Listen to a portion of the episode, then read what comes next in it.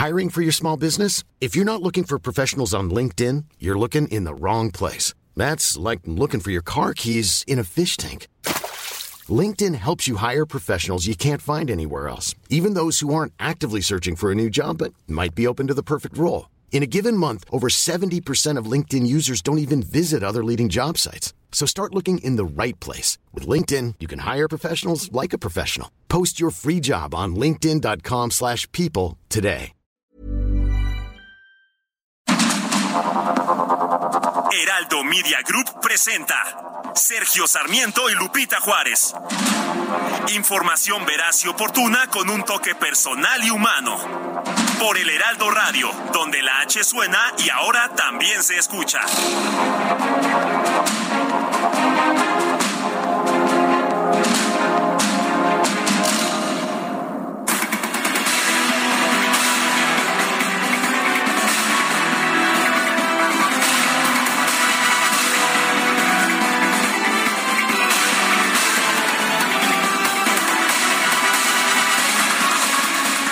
Ayer le trajimos la información del homicidio de dos sacerdotes jesuitas allá en la Sierra Tarahumara, en una iglesia en Cerocahui, en Chihuahua. Bueno, posteriormente, posteriormente se dio a conocer información en sentido de que cuatro turistas que vacacionaban en la región fueron secuestrados por presuntos integrantes del crimen organizado. La Fiscalía de Chihuahua informó que los hechos ocurrieron la mañana de ayer lunes, la, mañana, la mañana de anteayer lunes. Las víctimas son dos hombres identificados como Paul Osvaldo B. y Armando B., además de una mujer y un menor de edad.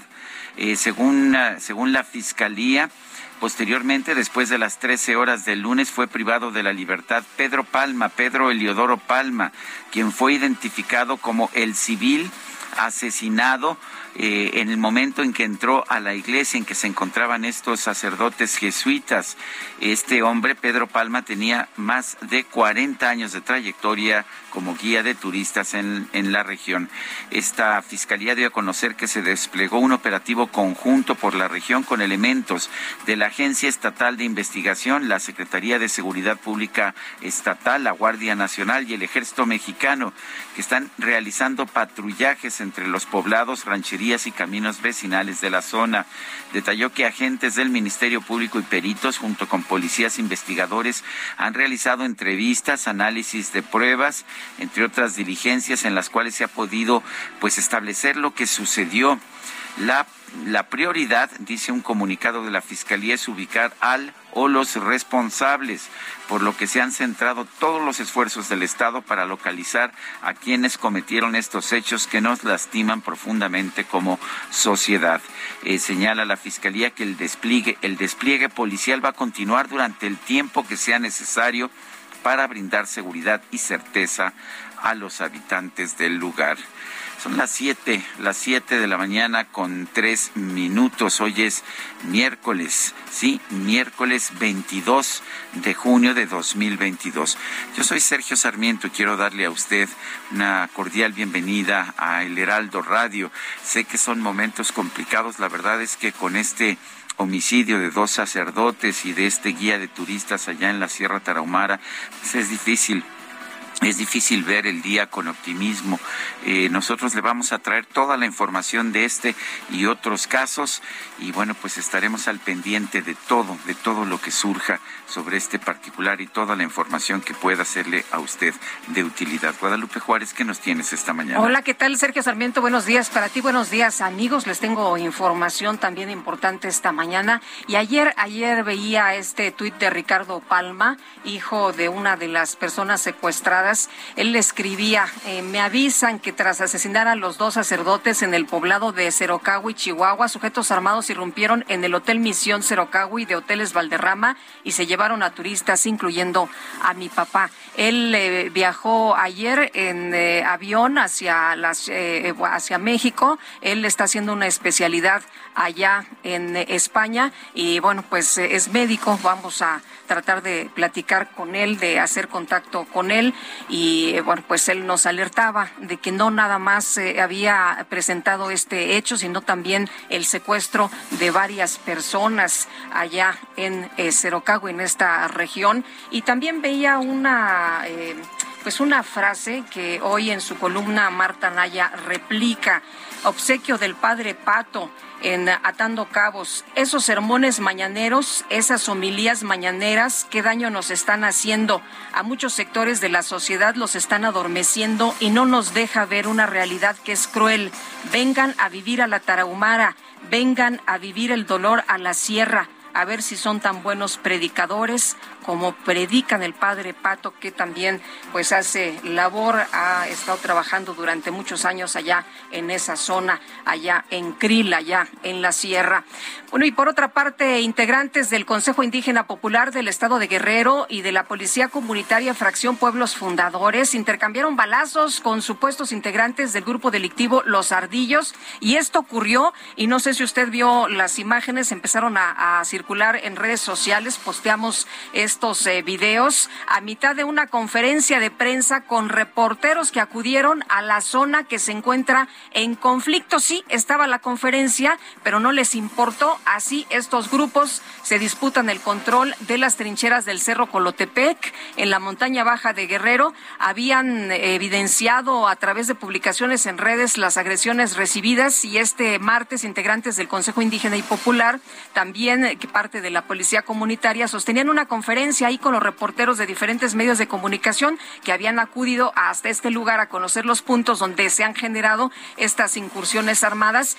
Y de pronto civiles armados abrieron fuego para tratar de recuperar pues los puntos de los que fueron desplazados por los policías comunitarios quien pues eh, no se tardaron en reaccionar y respondieron disparando. Y esto fue lo que pues pusieron en testimonios nuestros compañeros durante las detonaciones de arma de fuego, reporteros y policías comunitarios se lanzaron al suelo, se ve en las imágenes, para resguardarse, mientras pues eh, continuaba ahí entre más o menos la conferencia denunciando los ataques del grupo criminal, señalando que no han parado los ataques desde hace cuatro días. Imagínense ahí los compañeros en medio de estos intercambios de balas y también pues acachando las declaraciones de los comunitarios, de los policías comunitarios.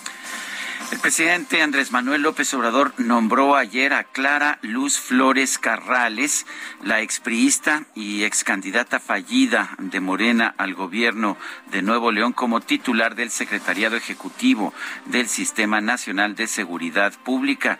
Sustituye a Leonel Cota Montaño, quien fue designado como director general de Seguridad Alimentaria Mexicana, Segalmex, eh, pues desde abril, estaba vacante el puesto desde abril.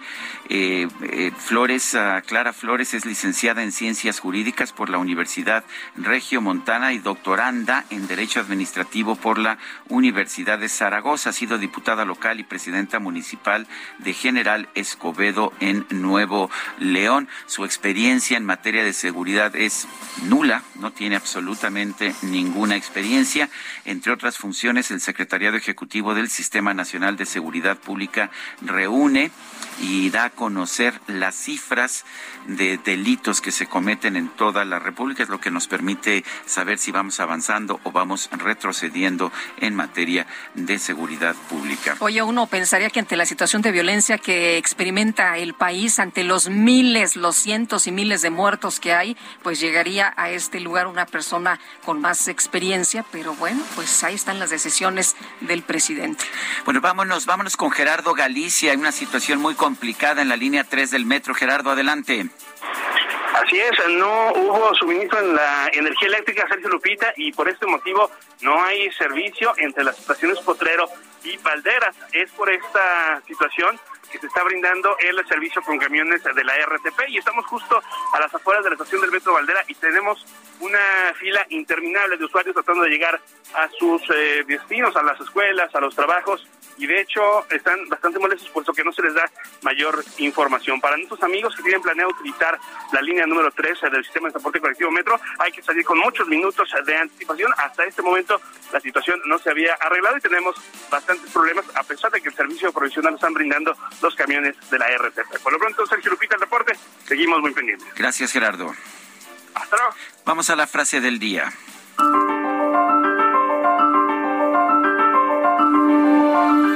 Hoy se trabaja con estrategia, con inteligencia y acciones concretas para dar tiros de precisión a las estructuras criminales. Rosa Isela Rodríguez.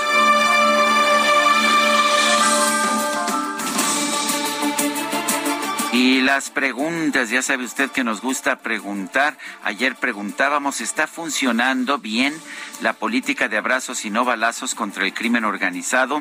Nos dijo que sí, 3.6%, que no, 95.1%, no sabemos, 1.3%. Recibimos 5.934 participaciones. La que sigue, por favor. Claro que sí, queridísimo DJ Kike, esta mañana coloqué en mi cuenta personal de Twitter arroba Sergio Sarmiento la siguiente pregunta.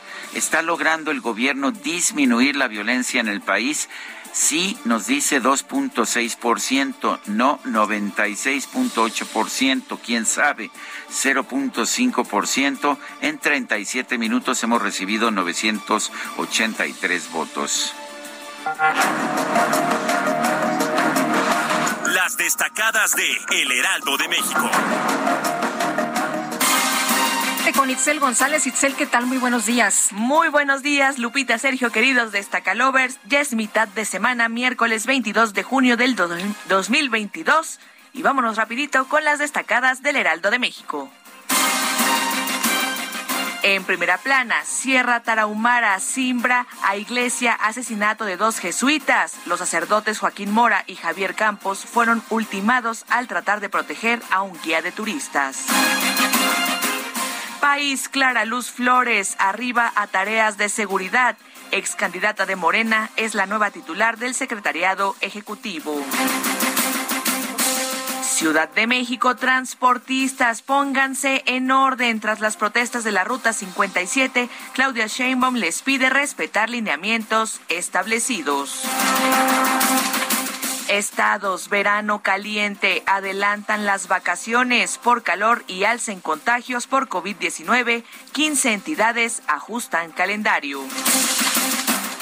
Orbe, matanza en Texas. Policía retardó accionar. Agentes esperaron una hora para actuar en el ataque armado a niños.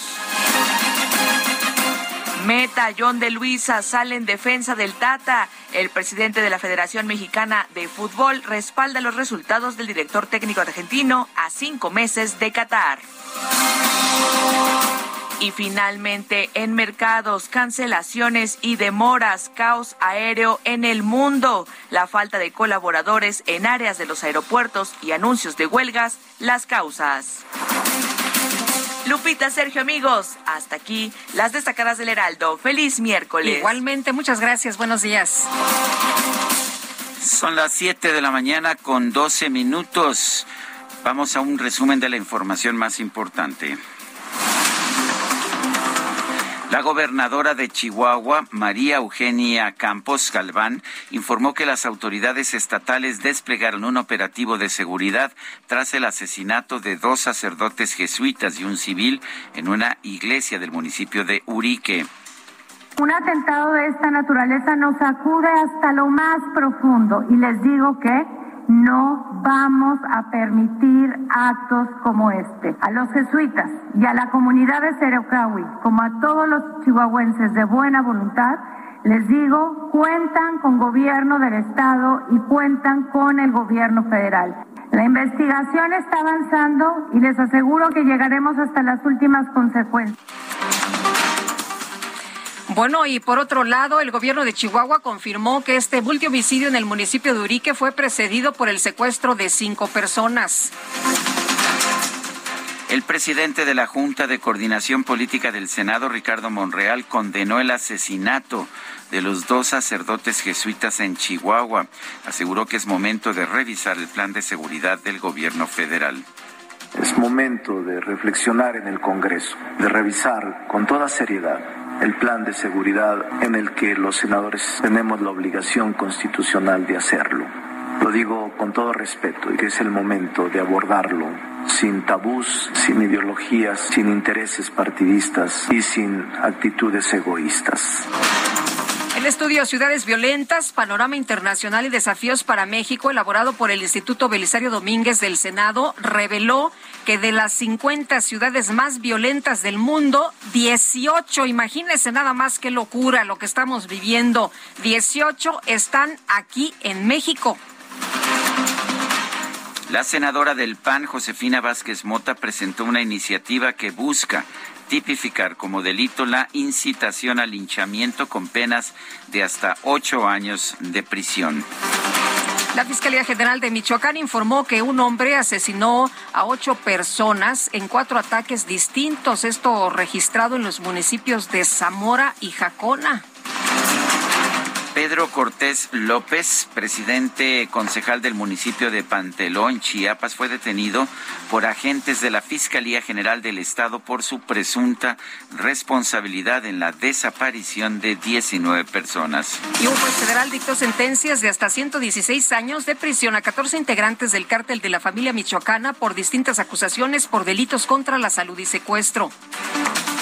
La Fiscalía General de la Ciudad de México subió un millón de pesos la recompensa para quien proporcione información que permita la localización y captura de Francisco Arturo Pérez Rodríguez, director responsable de obra del Colegio Enrique Repsamen. El gobierno capitalino informó que los operativos para mejorar el servicio de transporte público concesionado han permitido sancionar a 319 unidades personal de la Secretaría de Medio Ambiente y Recursos Naturales clausuró temporalmente el Centro Regional de Tratamiento de Residuos Sólidos en Atitalaquia, Hidalgo. Esto después del asesinato del activista Jesús Bañuelos Acevedo, quien realizaba un plantón en contra de este proyecto. En Tuxtla Gutiérrez, Chiapas, un grupo de estudiantes de la Escuela Normal de Educación Primaria Manuel Arrainzar realizó destrozos al interior de las instalaciones de la Secretaría de Educación Pública en la entidad. El secretario de Gobernación, Adán Augusto López, se reunió con productores de Zacatecas para hablar sobre una posible actuación de los precios de garantía del frijol. El gobernador de Nuevo León, Samuel García, rechazó que en el estado haya desabasto de energía eléctrica, gas y agua para el funcionamiento del sector industrial.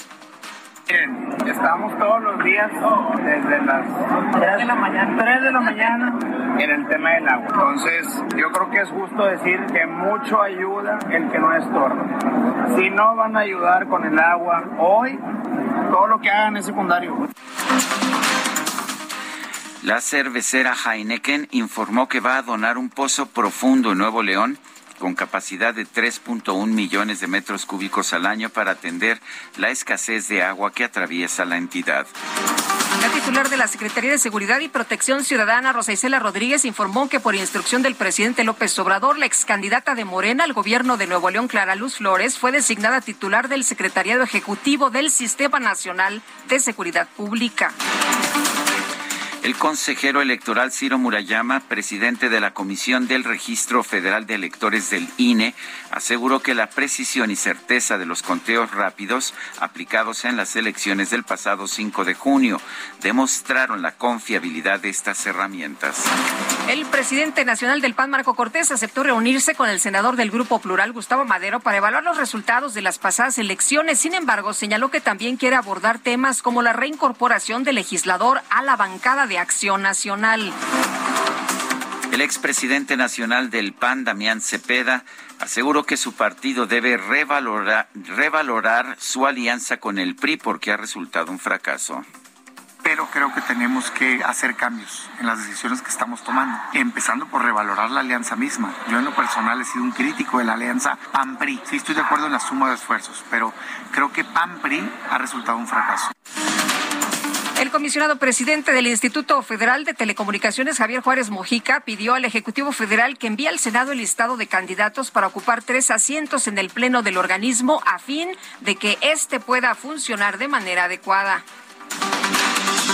El Instituto Mexicano para la Competitividad reveló que en 2021 el gobierno federal adjudicó 9.761.8 millones de pesos a empresas de nueva creación, las cuales no tenían experiencia en la prestación de bienes o servicios para los que fueron contratados. El gobierno de San Luis Potosí informó que el periodo vacacional para las escuelas de nivel básico se va a adelantar al primero de julio. Tome nota con el objetivo de evitar contagios de COVID-19 entre los estudiantes.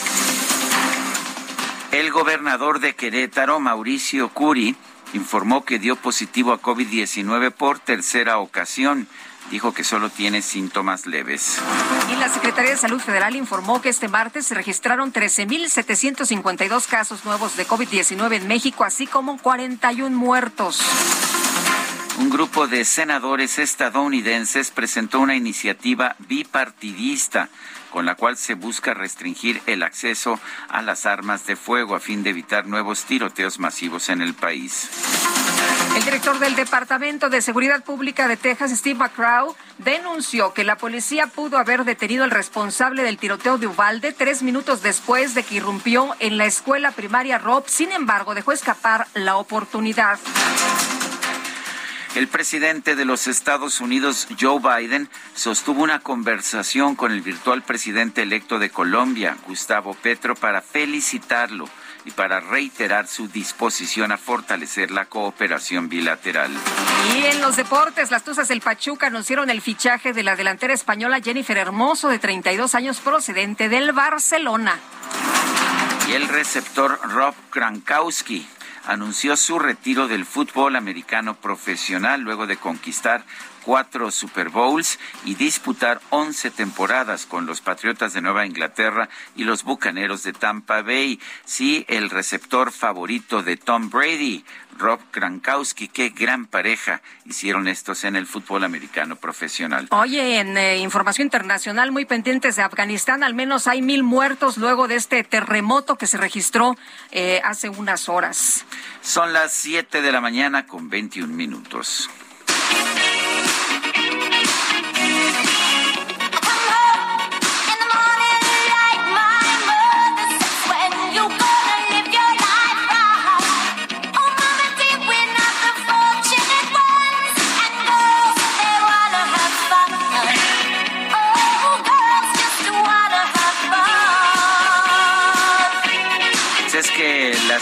Solamente quieren divertirse, eso es lo que cantaba Cindy Lauper, ¿te acordarás, Lupita, ya por los años Uy, sí, como no, me acuerdo muy bien. Y no había forma de parar esas chicas que querían divertirse. Y además me encanta, me encanta ese video, me gusta mucho. Y ¿sabes qué? Que hace unos, eh, hace unas semanas, Cindy Lauper, em, pues ya sabes, hay manifestaciones y ella salió para defender los derechos de las mujeres y dice, girls just want to have fun, fundamental rights.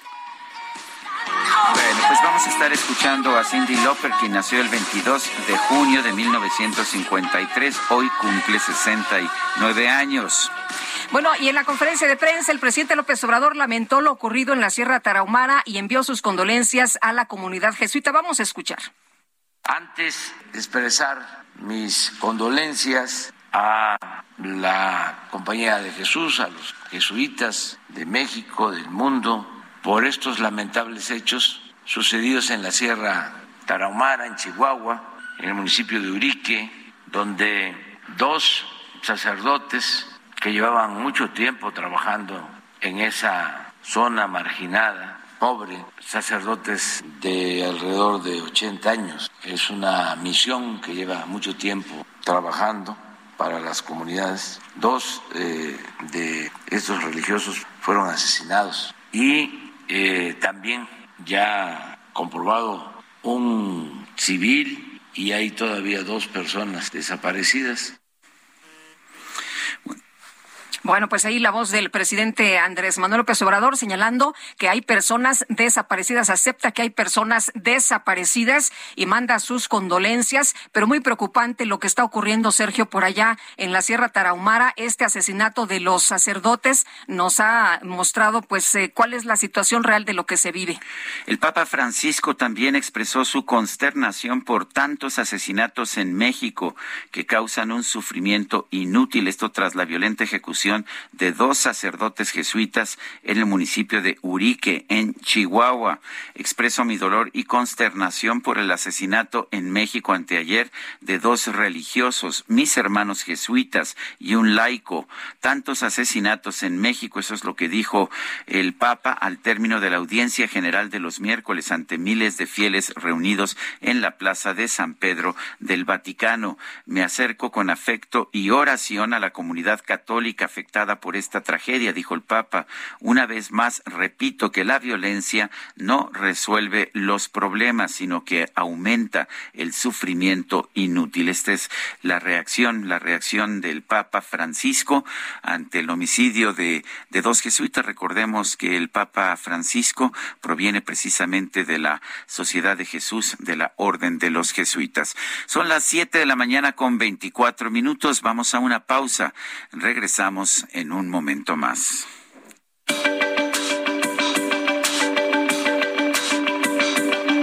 Sergio Sarmiento y Lupita Juárez quieren conocer tu opinión, tus comentarios o simplemente envía un saludo para ser más cálida esta mañana. Envía tus mensajes al WhatsApp 55 20 10 96 47.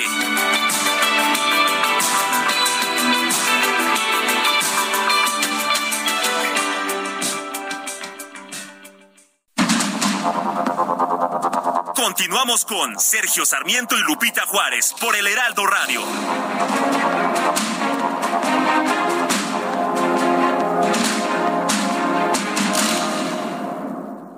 ¿Sabías que tienes un superpoder en tus manos? Con la API Web de Cinepolis, compra tus boletos sin hacer fila y recibirás un cupón en tu correo para que puedas disfrutar de un Maxi Combo Mix por solo 219 pesos.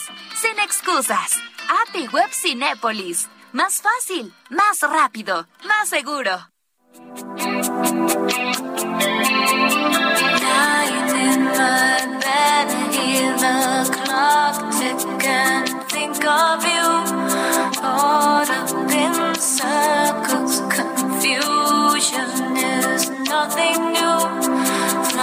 In my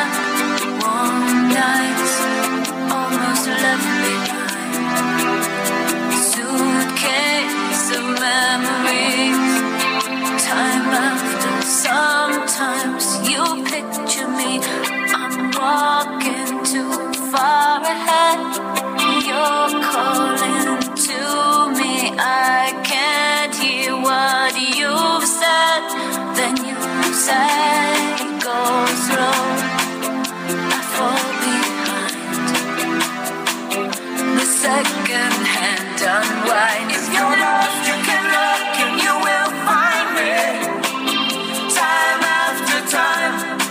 Otro de los grandes éxitos de Cindy Lauper, esta que se llama Time After Time, eh, una y otra vez, así podríamos traducir esta canción. Me parece también que fue una de las canciones más exitosas de los años 80 y es una canción que a mí en lo personal me gusta mucho. ¿Cómo la ves, Guadalupe? La veo muy bien, mi querido Sergio. Me encanta la idea que estemos escuchando a Cindy Lauper en esta mañana. Ay, muchos de nuestros radioescuchas seguramente se estarán acordando, se estarán acordando de sus buenos tiempos. Vámonos a los mensajes. Nos eh, comenta una persona del auditorio. Buenos días. Una observación. Dejen la voz del señor López como es. No la editen para que el auditorio vea cómo se tarda en hablar y pensar. Saludos a todos del Heraldo. Lindo día, Sergio Lupita. Ya estoy chocheando también. no la editamos, ¿eh? no, Eh, sí, sí, sí, que sí la, sí la editamos, claro. No, no, no, no, no, nunca aceleramos la voz No, del sí, presidente. claro que lo hacemos, por supuesto, si no sería demasiado tardado, por supuesto que lo hacemos siempre. Cuando las, cuando ponemos las, Ponemos. cuando ponemos las conferencias del presidente Bueno, López ahí está Obrador, nuestra producción, pues lo hacen todos los días porque si no, no nos alcanza el tiempo, sí, por supuesto. la cortan, Claro, cortan por las, supuesto, cortan no, te das cuenta, lo cortamos para que parezcan... Oye, yo pensé que ya el presidente hablaba un poquito más rápido. No, no, lo que pasa es que aquí lo editamos porque si no, cuando metemos sonidos del presidente serían demasiado largos y no podríamos Ah, meter es que pensé que las poníamos en vivo, pero entonces están no, están en vivo, están, editadas. sí. Siempre editamos para eliminar Ah. los espacios porque el presidente deja espacios muy muy grandes y cuando hemos dejado cuando no no se puede hacer realmente es muy grande el espacio y, y pues no podemos Ah. hacerlo por respeto a nuestro público. Pero es que como nunca nunca veo yo a, a la producción, siempre estoy del otro lado, entonces pienso No, que es sí en se- vivo, pero no es en vivo. Entonces No, sí retomamos. se editan, sí se- se editan. están editadas. En ocasiones cuando nos enlazamos, cuando nos enlazamos sí puede ser en vivo. Pero, por ejemplo, en todos los sonidos que ponemos, eh, o cuando, como en este caso de esta mañana, el presidente había dicho, había empezado su, Ah, pero ya había empezado la conferencia, no sí, estaba en vivo. por eso, y ya se había, y ya se había editado, sí, y sí lo hacemos constantemente. O sea, sí tiene razón esta persona de nuestro Disculpe usted, señor, disculpe usted. Sí, dices. Ya me voy. Sí, ya- yo dice también, ya me voy. Mercedes Ávila, indignada con las noticias de hoy, los jesuitas. Seguro el señor Levarón advirtió de esa situación en Chihuahua y nadie le hizo caso. La balacera de los comunitarios en Guerrero, ocho muertos en Zamora. ¿Detuvieron a ese señor agresor o lo mataron? Eh, lo de Zamora no lo. eh, no, no, la verdad es que como son tantas cosas, no sé a qué señor se esté refiriendo. Bueno, y nos dice otra persona, Rodolfo Contreras, desde Querétaro, tomará años revertir los daños en seguridad provocados por la estrategia actual, pues sí, desgraciadamente son miles de muertos. Se ha mencionado que se ha entregado el país a la delincuencia, desgraciadamente, y bueno, pues lo estamos experimentando y viviendo en carne propia. Bueno, ya hemos visto esta situación, este homicidio de, estos dos ah, jesuitas allá en la Sierra Tarahumara, en el municipio de Urique. El padre Héctor Fernando Martínez Espinosa, vicario general de la diócesis de la Tarahumara, denunció los problemas de inseguridad en la región. Vamos a conversar con el propio padre Héctor Fernando, vicario general de la diócesis de la Tarahumara.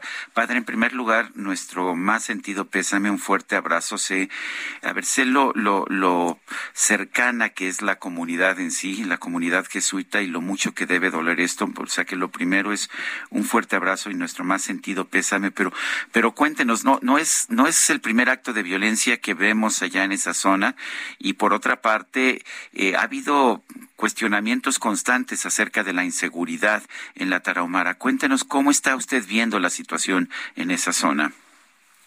Bueno, muy buenos días, Sergio Guadalupe. Buenos días. Gracias padre. por la oportunidad de poder comunicar eh, esta situación al, al auditorio, especialmente pensando en que esto se pudo haber evitado, en que hay también responsables, eh, pues evidentemente en el gobierno del estado de Chihuahua, y que esto se suma precisamente a toda una ola de, de tres cosas, de homicidios en la Sierra Tarahumara, de desplazamiento forzoso de comunidades enteras que están siendo expulsadas del crimen por el crimen organizado. Yo en reiteradas ocasiones he dicho que estos desplazamientos ya alcanzan una cuestión de, de crimen de lesa humanidad porque son comunidades enteras que están siendo desplazadas esta migración forzada que ni siquiera está tipificada como delito en por ejemplo en el código del gobierno de- del estado de Chihuahua y obviamente la, la cuestión pues de presencia del crimen organizado en una amplia en un amplio espacio de la sierra donde mm, nos estamos enfrentando a algo inédito para nosotros. El problema para nosotros era siempre el enfrentamiento entre los carteles con sus daños colaterales. Pero hoy nos encontramos a, a mafias que están entrando con todo a cobrar eh, derecho de piso, así sea el que vende lotes, así sea los, eh, los que van en camionetas a dejar provisiones, o en este caso lo que originó todo fue el pedirle a esta persona que fue asesinada primeramente, que originó todo, a un guía de turistas con 40 años de, de presencia en la sierra, muy conocido de todos, y que, pues, este, al negarse a, pagar la cuota, sufre esta agresión. Él entra al templo, como todos lo saben, a tratar de refugiarse antes de, de entrar ya hacia la parte media del templo es asesinado. Los padres salen y pues al atenderlo, a- porque está agonizando de manera espiritual, como es pues nuestro deber, ocurre lo demás, ¿verdad? Este, y el problema está en que hemos denunciado la presencia de estos grupos que tienen años. Este sujeto el chueco, tenía al menos seis años siendo jefe de plaza a la vista de todos, no es ni siquiera que se oculten. O sea, ponen retenes, están en la plaza comiendo eh, ahí en, con toda tranquilidad, van y vienen, nos los encontramos por todos lados. Todos sabemos este, quiénes son y cómo operan. Sí, a veces hemos callado precisamente por protección a la gente. Eh, nosotros estamos dispuestos a, a todo, porque nuestra fe nos lo pide así y la prueba está en estos dos, dos padres, ¿no? Dicen por ahí, cuando Maricela Escobedo quiso refugiarse en el Palacio de Gobierno, se lo cerraron. Aquí las puertas de la iglesia estaban abiertas para que eh, este señor pudiera entrar y, y creer que era un lugar seguro. Pues ya no lo es. La vida de nadie es ya respetada. Padre, y lo Nos que duele. más se llamó la atención es que justamente fueran asesinados al interior del templo. Se pensaría que pues todavía hay respeto, pero ya no hay respeto por ningún lugar, ya no hay respeto por nadie. Sí, este in- individuo, el que realizó esto, este, se conocía, lo, lo conocemos desde niño, lo vimos crecer, este, nos duele muchísimo por él mismo, o sea, cómo llegó a esta deshumanización.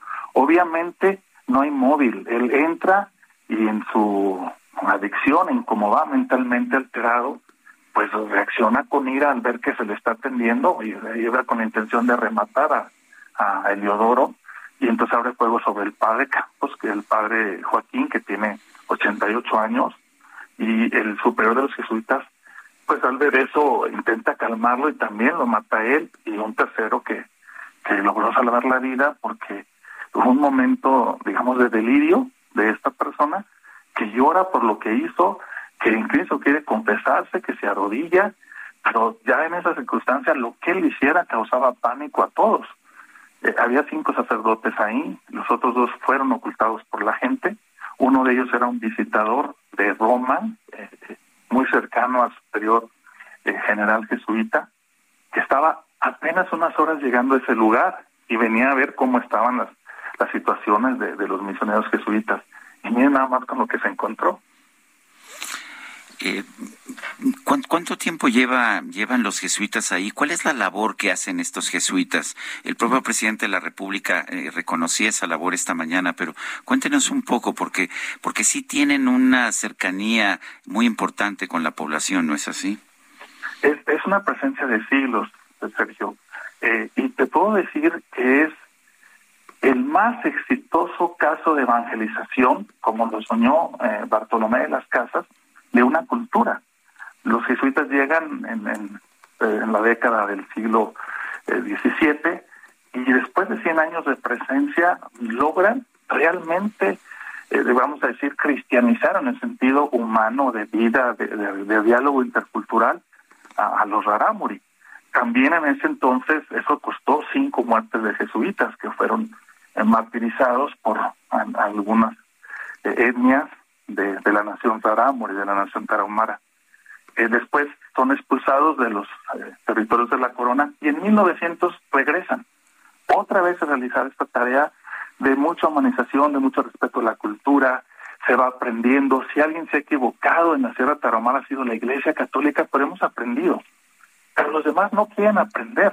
O sea, creo que el gobierno del Estado, especialmente el actual, es muy insensible, muy alejado de las situaciones de atención a la gente. Esto se pudo haber evitado porque nosotros tenemos una agenda social que hemos querido tratar con el gobierno del Estado y no se ha prestado para ello.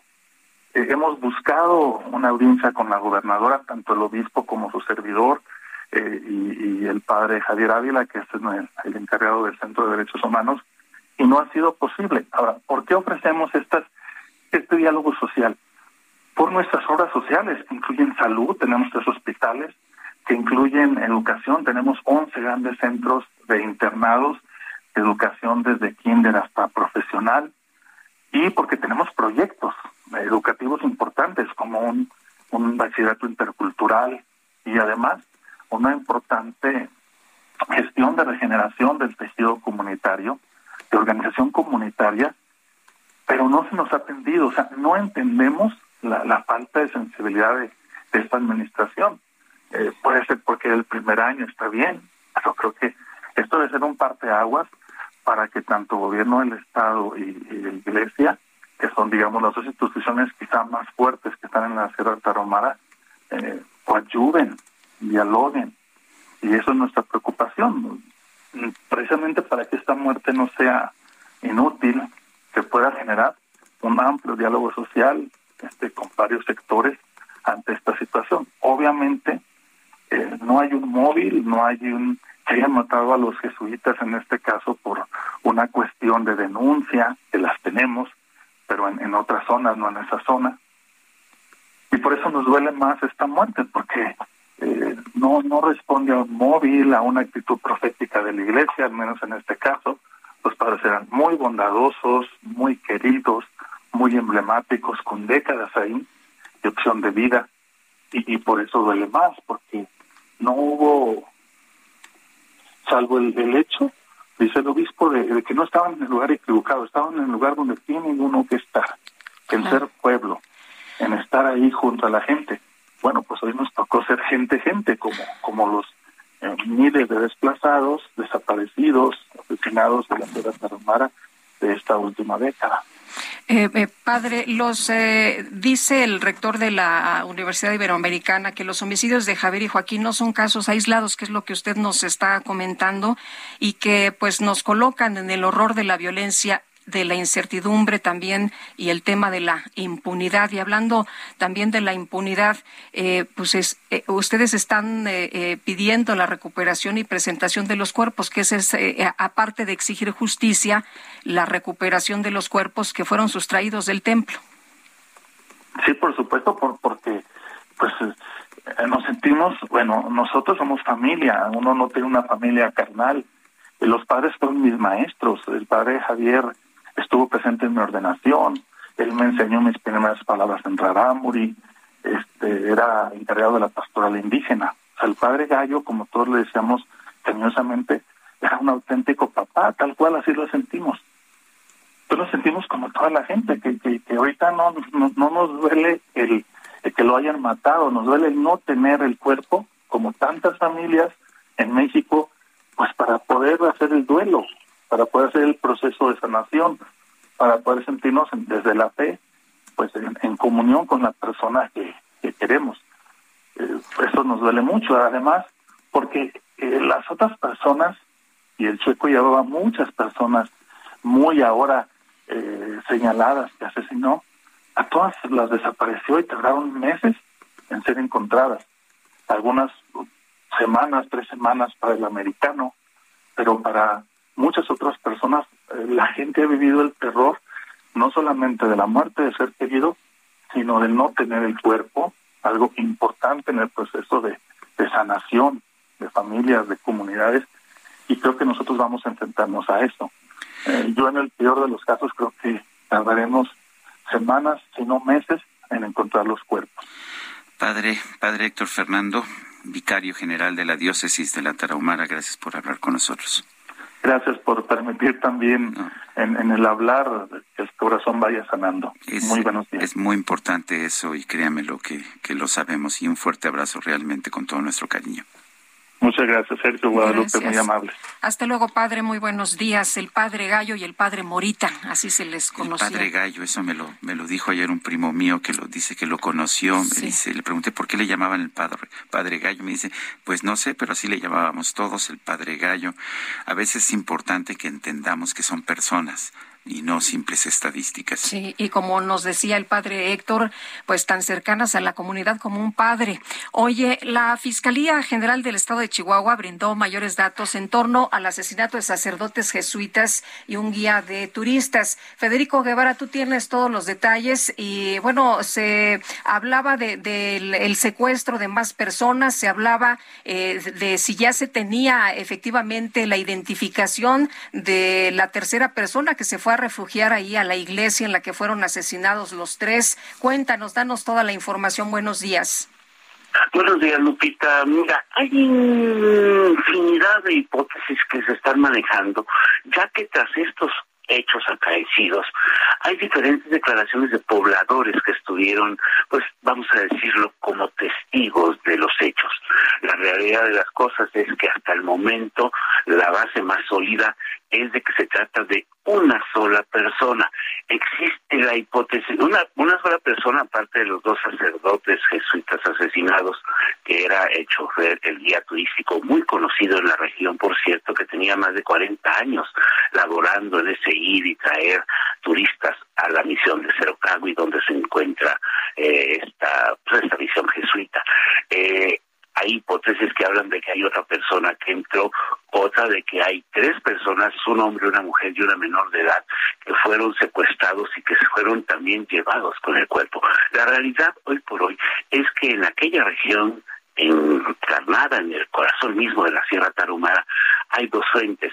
Uno, a la búsqueda de los cuerpos de estas tres personas hasta el momento. Y la otra es ya la búsqueda concreta de José Noriel Portillo Gil, conocido como el Chueco, quien de, de acuerdo a los señalamientos de los testigos fue el responsable de estos asesinatos y que pusieron los cuerpos en esta van eh, de este guía turístico y hasta el momento no se sabe dónde.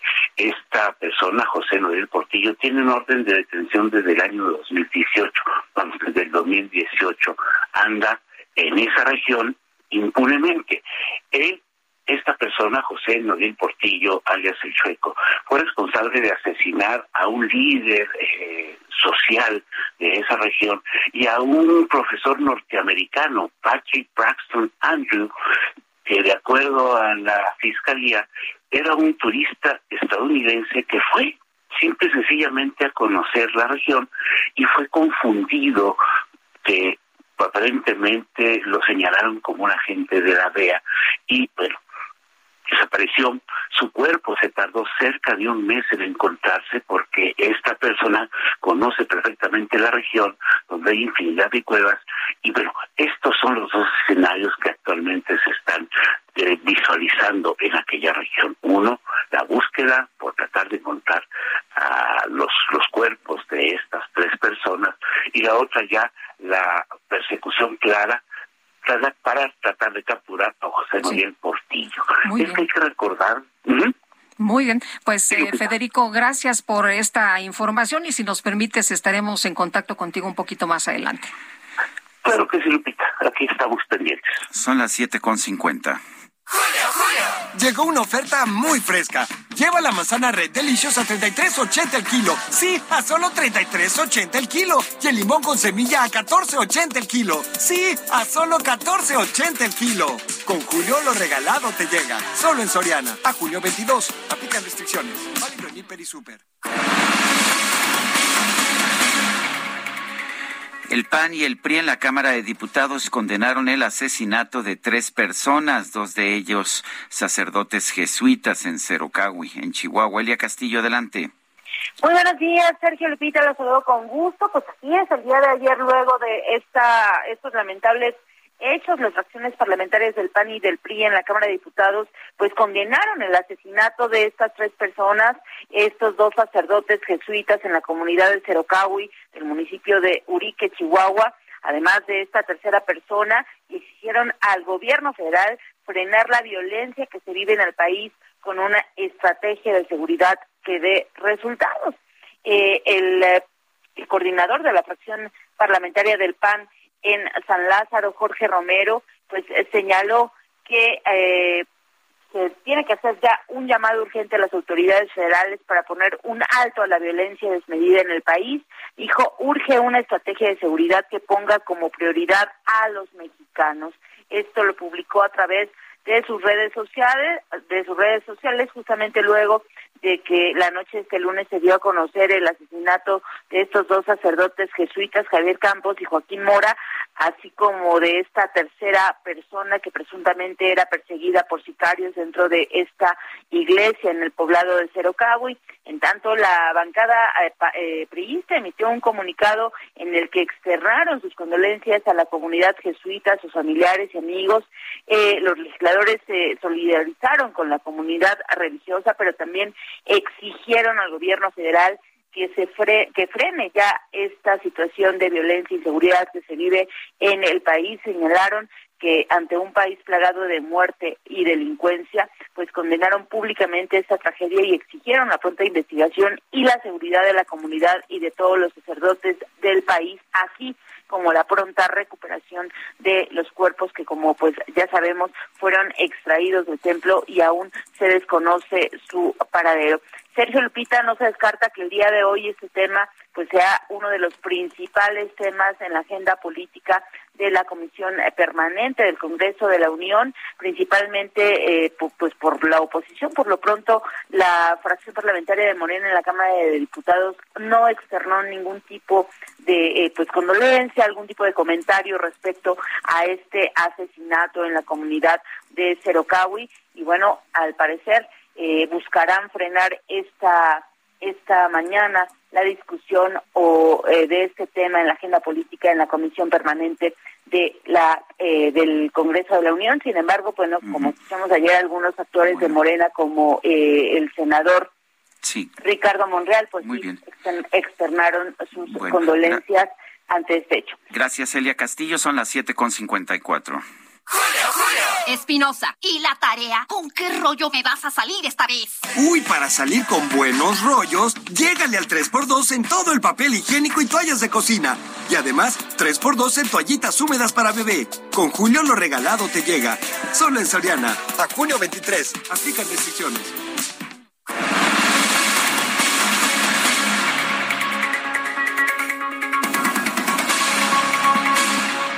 Bueno, y al arrancar su conferencia mañanera, enviando condolencias a la compañía de Jesús, el presidente Andrés Manuel López Obrador informó que la Secretaría de la Defensa Nacional asumió la búsqueda de los cuerpos de los dos sacerdotes asesinados y un civil en el templo de Cerocagui. Aprovecha pantalla LG de 55 pulgadas 4K UHD Smart TV a solo 9,990 pesos y además 30% de descuento en bocinas y bafles. Sí, 30% de descuento. Con Julio lo regalado te llega. Solo en Soriana. A junio 23. Aplican restricciones. Válido en Hiper y Super.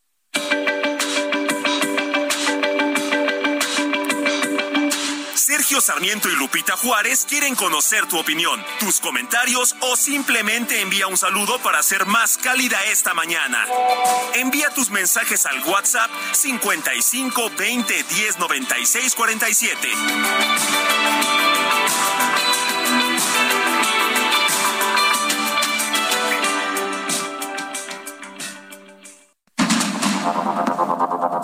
Continuamos con Sergio Sarmiento y Lupita Juárez por el Heraldo Radio.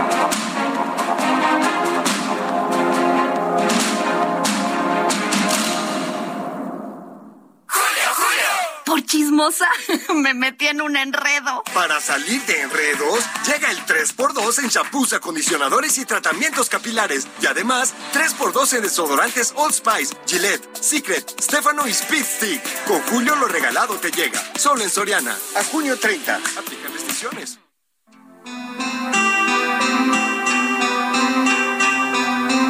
You with the sad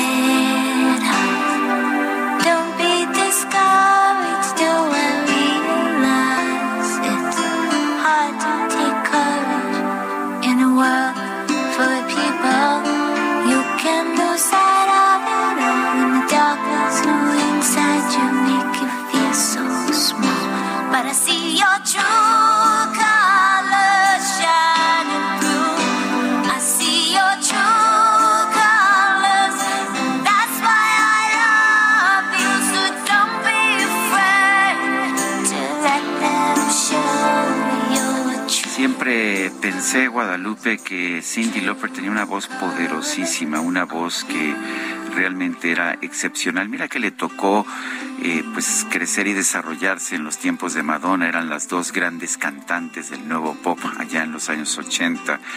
La voz de Cindy Lauper, la mejor, la personalidad de Madonna, por supuesto, irrefrenable, impresionante, pero pareció siempre que la voz de Cindy Lauper era excepcional. Se nota mucho en esta y en otras canciones, pero aquí que hay menos instrumentación se escucha la calidad de la voz de Cindy Lauper. Cindy Lauper, True Colors, colores verdaderos.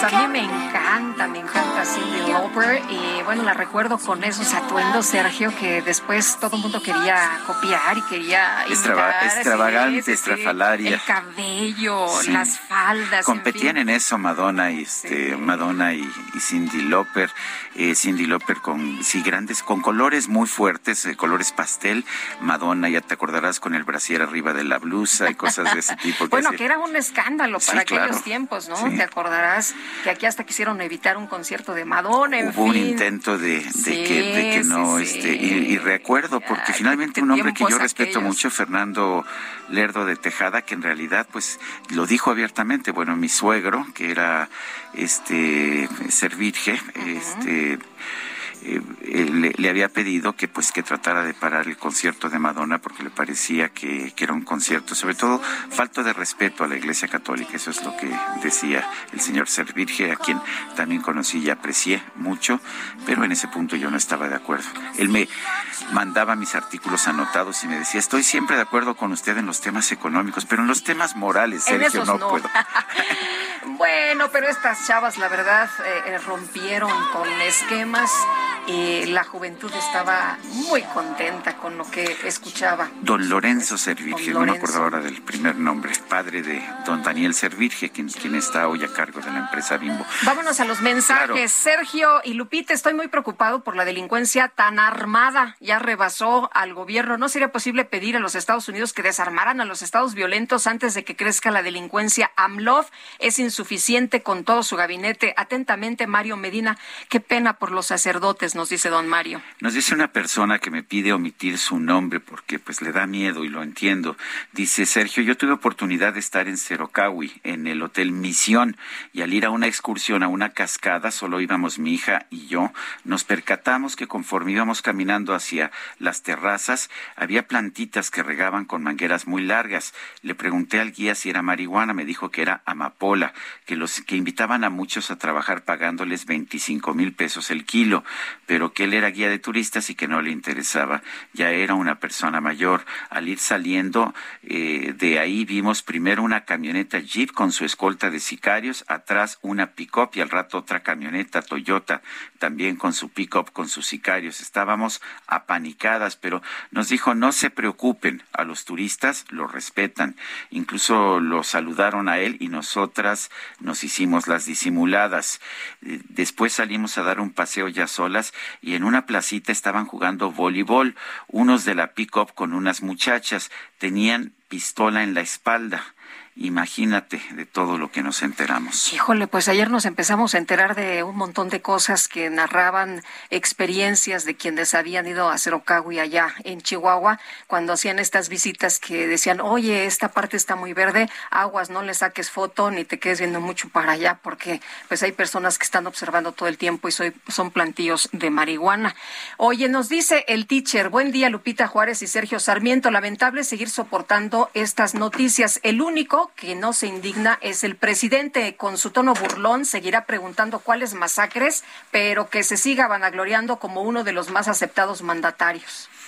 Son las ocho de la mañana con seis minutos. Vamos con, vamos con, con Israel Lorenzana, si te parece bien, Israel que anda por allá en Ecatepec, ¿qué pasa? Israel, cuéntanos, buenos días.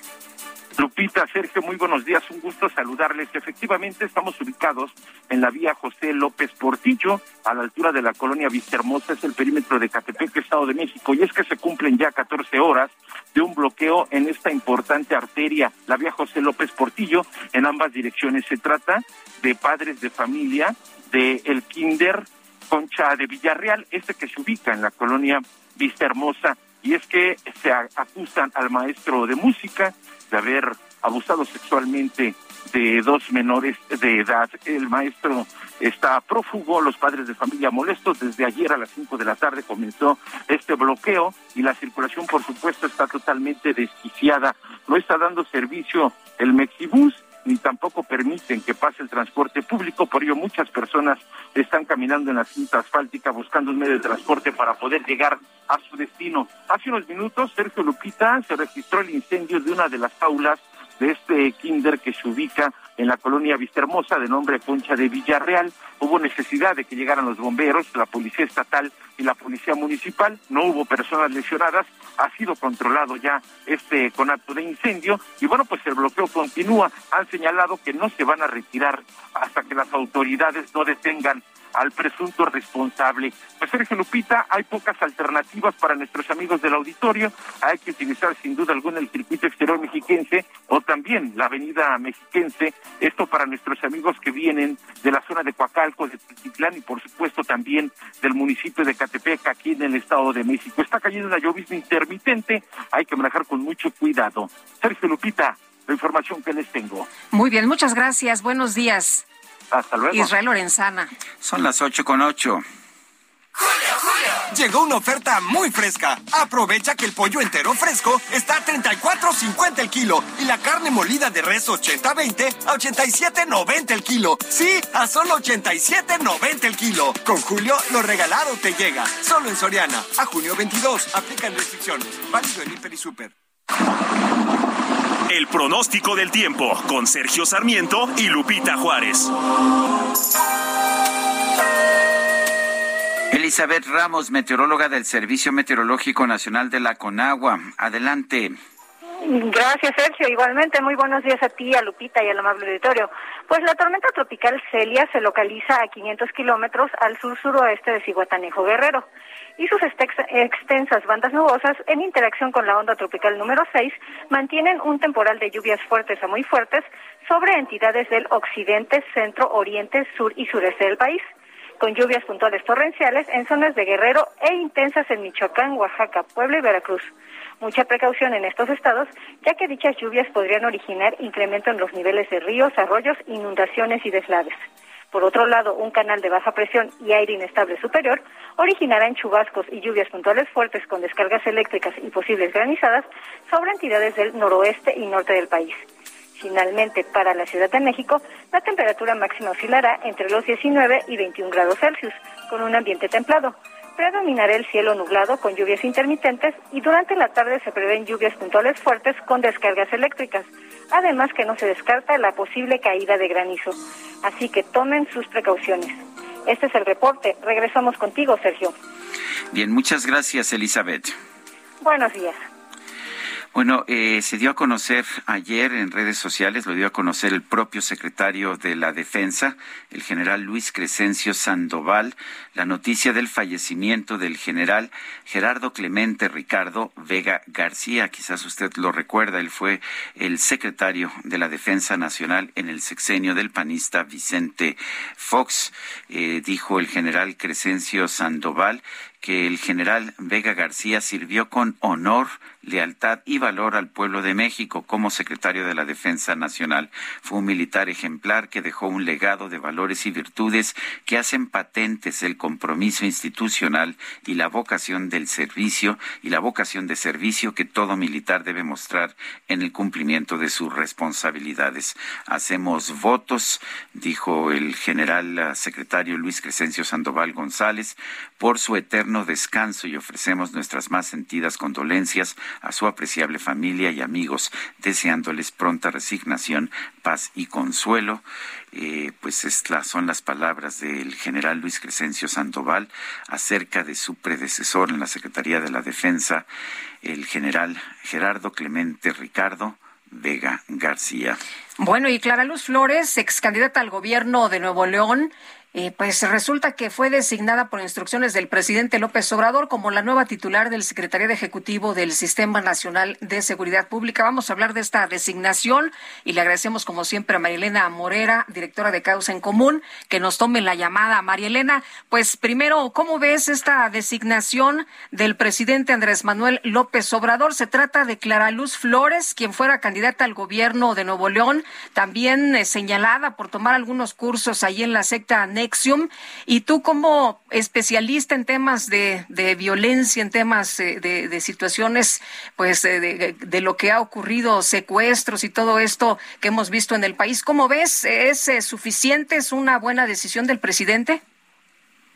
Lupita, Sergio, me da mucho gusto saludarlos esta mañana, al igual que a su auditorio. Mira, yo creo que Clara Luz fue una buena eh, alcaldesa. Eh, estuvo de alcaldesa en Escobedo durante tres periodos. Y te puedo decir que por lo que vimos en estos periodos, sí fue considerado como uno de los municipios donde se tenían que ver eh, las buenas prácticas que estaban haciendo con respecto al tema de seguridad. Por ejemplo, implementaron una línea telefónica antiviolencia, eh, hicieron un programa para, para fortalecer los refugios, tenían un refugio que se llama Puerta Violeta, que estaba destinado para las mujeres que sufren violencia. Eh, también se, se hicieron durante su gestión, se realizó una depuración de los elementos de la policía municipal que no contaban con examen de, control de confianza o que estos exámenes los habían reprobado. Eh, se fortaleció el modelo de policía de proximidad, ¿no? Entre otros.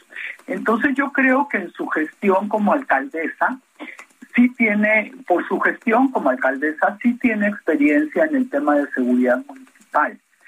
Eh, ahora, pues faltaría ver qué es lo que la dejan hacer desde el Secretariado Ejecutivo del Sistema Nacional de Seguridad Pública, porque recordemos que el secretariado tiene funciones muy importantes que durante estos tres años y medio del presidente López Obrador se han dedicado a desmantelarlo, a dejar sus funciones a un lado. Lo estamos viendo, por ejemplo, con las cifras de incidencia delictiva que sacan todos los meses el día 20 en las mañaneras que pues deja mucho que desear porque no sabemos si estas cifras pues las están manipulando por gusto o las están manipulando porque faltan este falta capacidades en las fiscalías que son las encargadas de mandar las cifras o porque hubiera una orden expresa de mover las cifras porque vemos casos pues muy extraños como por ejemplo en el tema de secuestro estamos viendo que en las cifras de secuestro van muy a la baja, pero hay otras casillas que nadie se puede explicar bien a bien a qué se refieren, que, que hay por ejemplo una casilla que dice que son este delitos que atentan contra la libertad de las personas, pero son otros delitos, ¿no? ¿Cuáles son esos delitos? ¿Quién sabe? Pero, por ejemplo, ponen 2.567 delitos en esta casilla cuando solo hay 77 delitos de secuestro. Entonces, pues a qué otra cosa se pueden referir cuando alguien te priva de tu libertad, pues que no sea un secuestro, ¿no? Porque el secuestro puede ser es que, con creo que económicas o no. Creo, María Elena, que han reclasificado, me pasó a mí en, en alguna ocasión, eh, que resulta que si un grupo armado te, te secuestra, te, eh, te, te, mantiene durante tres días, se considera un secuestro express y resulta que ya no es secuestro, sino piden rescate por ti, que ya es una privación ilegal de la libertad. Seguramente es lo que están haciendo para disminuir el, pues el, el número de secuestros oficiales que se registran. No sé cómo lo veas. Sí, exactamente. Este, están, están reduciendo de manera artificial las cifras, cuando además sabemos pues que hay una cifra negra enorme en esto, por ejemplo, del secuestro. ¿No? Y también en otros temas el secretariado ejecutivo se supone que debe de verificar los recursos que se les dan a los estados, ¿no? Porque ya nos quitaron el Fortamun, que era, perdón, el Fortastec, eh, el Fortaset, perdón, que era el recurso que le daba el gobierno federal a los municipios, lo dejó en ceros. Entonces, pues ya no hay un fortalecimiento para las policías municipales y del Fortamun no están revisando que realmente los recursos se estén gastando en lo que dice el documento que los van a gastar. Entonces, pues como siempre utilizan a las policías como botín de los políticos en turnos para extraer dinero, pero no para la seguridad de la gente. Entonces creo que el secretario ejecutivo debería de cumplir una función muy importante que no ha cumplido hasta el momento. Ojalá que con la llegada de Clara Luz eh, cambien las cosas y pues esperemos que este signo muy negativo que trae por sus nexos con Nexium y sobre todo por haber negado que, que estaba en, la, en, ese, en esa secta, ¿no? Porque pues uno es la gran mentira que dijo, ¿no? Y otro pues que sí estaba ahí, sin embargo, pues tampoco está demostrado que estuviera en las líneas más altas donde decidían la esclavitud eh, sexual. Eh, Marilena, entonces el secretariado cuenta con autonomía, es decir, si la dejan trabajar, ¿podría dar buenos resultados? Pues si la dejaran trabajar, sí. Lo que hemos visto es que en este sexenio el secretariado ejecutivo disminuyó en personal, disminuyó en presupuesto y realmente se quedó como una pequeña oficina que yo te podría decir que lo único que, que yo le podría considerar como un éxito es que sacaron un documento muy al principio del sexenio sobre desarrollo policial y justicia cívica, que era un buen documento, inclusive nos pidieron una opinión y les mandamos un anexo para reforzarlo, pero el problema fue que como no dieron los recursos para las policías municipales, pues tú puedes sacar un gran proyecto y sin recursos, pues se queda en la mesa de tu escritorio. Bueno, pues uh, gracias, este, María Elena Morera, por esta conversación. Al contrario, muchas gracias a ustedes. Les mando un abrazo y muchas felicidades. No quiero dejar de decirlo, Sergio, por esos 25 grandes años de entrevistas. Gracias a ti eh, por, por acompañarme, de verdad, ¿eh? siempre. Un gran, un gran abrazo. Este, todo el reconocimiento que es muy merecido. Pues yo te, yo te lo agradezco, María Elena, y este, ya sabes que pues llevamos mucho tiempo conociéndonos y hablando de pues de este tema que nos que los dos pensamos que es crucial, que es tratar de reducir la violencia y la inseguridad en nuestro país. Así es, ojalá, ojalá pronto lo pudiéramos lograr, aunque pues yo por lo menos no veo que con la falta de estrategia de este gobierno los índices de violencia puedan bajar, porque la violencia en este gobierno va en dos sentidos, ¿no? No solamente es el tema de los homicidios, sino también la violencia que se está ejerciendo en las comunidades donde el crimen organizado tiene el control de los presupuestos de las policías, de la obra pública y el miedo que están viviendo estas comunidades. Pues sí. Oye, y hablando de comunidades, ¿cómo viste lo que ocurrió por allá en Chihuahua? Terrible. Mira, eh, como ustedes lo han dicho y nosotros también, eh, todas las vidas humanas valen lo mismo, pero estos sacerdotes han dedicado su vida a ayudar al otro, a ayudar a los más necesitamos. Vemos a la comunidad jesuita metida en muchas comunidades indígenas, apoyándolos en todos los sentidos. Y me parece terrible eh, que hayan asesinado a, a, estas, a estos dos jesuitas y mira, ojalá esto esté tan doloroso, pero que sirva para que realmente los mexicanos repensemos que tenemos que vivir en paz y que tenemos que obligar al gobierno a que haga las acciones que se requieren hacer, no solamente en términos de seguridad, también en términos de desarrollo social, porque pues los programas que hemos visto que han sacado no han servido para sacar a la gente de la pobreza, ni para que las comunidades vivan mejor. Entonces sí me parece que esto podría ser un punto de inflexión para volver a exigir y para que pues también todos los que estamos alrededor de estos temas y todos los que están en su casa pues también repensemos que, que no nos podemos seguir acostumbrando a vivir con esta violencia, cerrar los ojos y pensar que no pasa nada porque no me pasó a mí. Muy bien, pues Marilena, muchas gracias como siempre por platicar con nosotros. Buenos días. Al contrario, les mando un gran abrazo. Gracias. Bueno, pues Qué, qué, qué, difícil es y sobre todo qué fácil es que nos acostumbremos nada más a que nos digan, ah, pues es que en el mes de mayo hubo 2.800 homicidios dolosos y pues que ahí lo dejemos en el número de 2.800 en lugar de entender que cada una de esas personas asesinadas es un ser humano con con amores, desamores, con presiones, con, con todo. Pero ahí parece, siempre hemos visto, de hecho, por parte de la autoridad, en este gobierno y en los anteriores, el deseo de, pues, decir, ah, es que eran criminales y eran... Eh, el pleito es entre ellos. No, no es cierto, no es entre ellos. Y lo vimos allá en Chihuahua y lo hemos visto una y otra vez, donde, pues, personas que no tienen nada que ver con el crimen organizado son asesinadas y son las víctimas. Bueno, vamos a otros temas. La Fiscalía General de la República acusó formalmente a Ismael Eugenio Ramos Flores, quien fue secretario de Finanzas de Coahuila en el gobierno de Rubén Moreira, por presuntos desvíos de recursos de 475 millones de pesos del Fondo para el Fortalecimiento Financiero.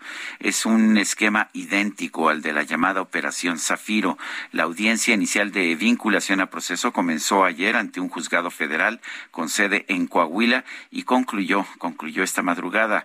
Ramos Flores, quien asumió el cargo el 20 de febrero de 2014, fue acusado por la FGR del delito de peculado y uso ilícito de atribuciones y facultades durante el ejercicio de su cargo en la administración de Moreira, quien hoy es coordinador de los diputados federales del PRI. El juez consideró que había que sí había elementos iniciales suficientes para presumir que los delitos se cometieron y que el imputado puede estar implicado, por lo que ordenó vincularlo a proceso y le dio tres meses más a la Fiscalía General de la República para profundizar la investigación. Como medida cautelar se le retiró el pasaporte a Ramos Flores para que no salga del país y se le pidió tampoco abandonar la ciudad. Y rapidito, menos de un minuto, Mario Miranda desde Álvaro Obregón, buenos días. Hola, ¿qué tal, Lucita? Muy buenos días. Nos encontramos en calle 10 y es en la colonia San Pedro de los Pinos, en el alcaldía Álvaro Obregón, y es que hace unos momentos pues se dio algo pues de muy mala suerte a un señor se le cayó un poste encima, y es que pasó un camión de dimensiones grandes, se atoró con los cables, los jaló, y esto provocó que venciera un poste y le cayó encima a un señor, provocándole una lesión severa en el brazo, una fractura expuesta y un severo también golpe en la cabeza. Y esta persona fue atendida en primera instancia por elementos de la Secretaría de Seguridad Ciudadana y bomberos ya también llegó una ambulancia de la Cruz Roja, la cual trasladará a esta persona lesionada a un hospital cercano. También en este lugar se encuentra el camión, ya ha sido detenido el conductor, pues para que pague por los daños hechos. El Lupita, seguimos pendientes. Ay, pues Mario, qué mala pata, como dices, muy buenos días. Sí, buenos días. 55 20 10 96 47 es nuestro número para que nos mande mensajes de WhatsApp. 55 20 10 96 47. Nosotros vamos a una pausa y regresamos.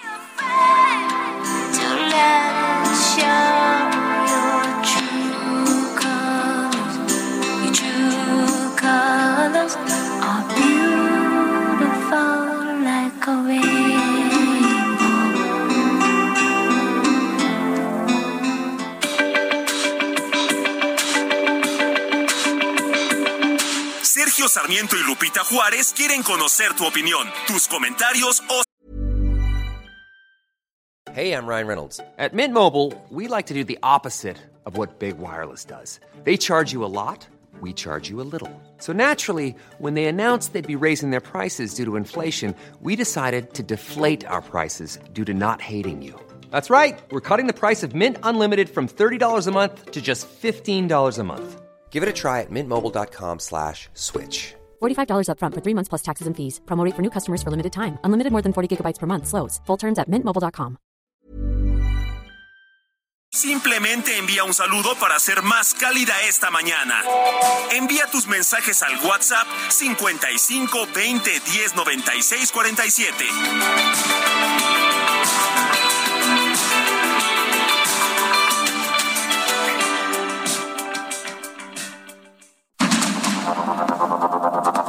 Continuamos con Sergio Sarmiento y Lupita Juárez por el Heraldo Radio.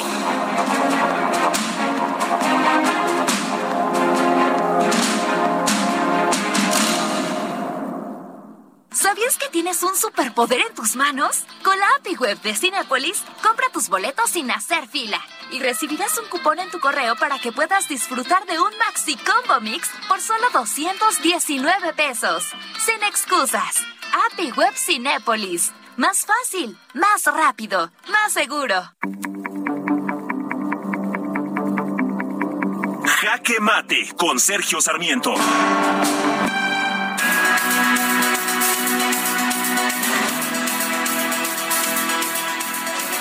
Una vez más, un homicidio o una serie de homicidios, el de los sacerdotes jesuitas Javier Campos y Joaquín Mora, así como del guía de turistas Pedro Palma, nos trae a la mente el hecho de que el gobierno de la República está fracasando en lo que debería ser su principal responsabilidad.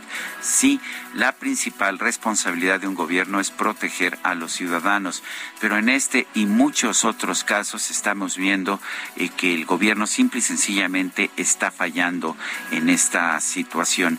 Eh, los asesinatos de estos dos jesuitas, así como los asesinatos de la familia Levarón allá en Bavispe, Sonora, son los que nos, nos traen directamente esta situación, pero tenemos que entender que cada mes están matando a 2.800 personas en nuestro país y es falso lo que nos dicen que todos ellos son miembros del crimen organizado y son parte de grupos que se están enfrentando entre sí. La primera forma de combatir un problema es entender su causa. Me parece muy bien que el presidente de la República diga que está enfrentando las causas fundamentales, solo que no parece entender realmente de dónde está viniendo esta oleada de homicidios y esta oleada de delincuencia que tanto afecta a nuestro país. Él dice que esto se va a resolver eh, dando dinero a los, a los jóvenes, a los más pobres, aquellos que no tienen trabajo, aquellos que no tienen educación y que esa es la forma de combatir la causa de estos crímenes. Pero esto es tanto como decir que los pobres son realmente los responsables de los crímenes de violencia que sufre nuestro país y lo que nos dice la información disponible es algo completamente distinta. Quienes están en los grupos del crimen organizado no son los más pobres, es una clase media baja que es bastante numerosa en nuestro país, pero no son los más pobres. No hay tampoco ninguna indicación que el que se le den dos mil pesos o tres mil pesos al mes a un joven vaya a hacer que deje de, de incorporarse a una organización del crimen organizado. La verdad es que la experiencia en México y en otros países nos dice que la única manera de acabar con la violencia, de acabar con la delincuencia, es eliminar la impunidad. Esta no se elimina repartiendo dinero entre los ninis. Esta se elimina teniendo policías que funcionen mejor, teniendo labores de investigación y de inteligencia. Solamente así podremos acabar con la impunidad. Yo soy Sergio Sarmiento y lo invito a reflexionar.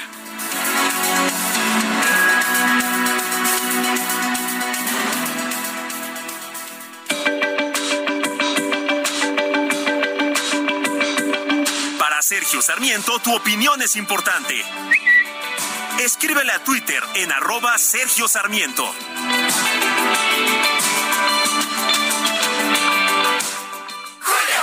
Aprovecha 3x2 en todos los jabones y accesorios de baño, cremas corporales, faciales y afeitado. Además, lleva el segundo al 50% de descuento en champús y acondicionadores El Beef, Fructis y Tío Nacho. Sí, el segundo al 50% de descuento. Con Julio, lo regalado te llega. Solo en Soriana. A junio 23. Aplican restricciones.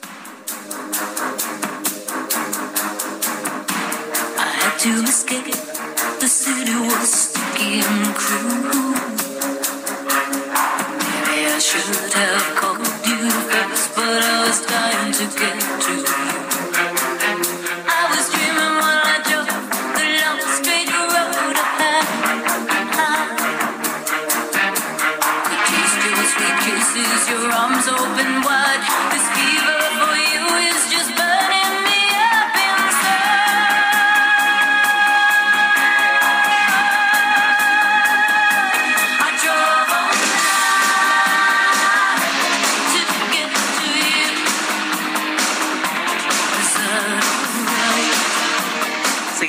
escuchando a Cindy Lauper. Esta se llama I Drove All Night.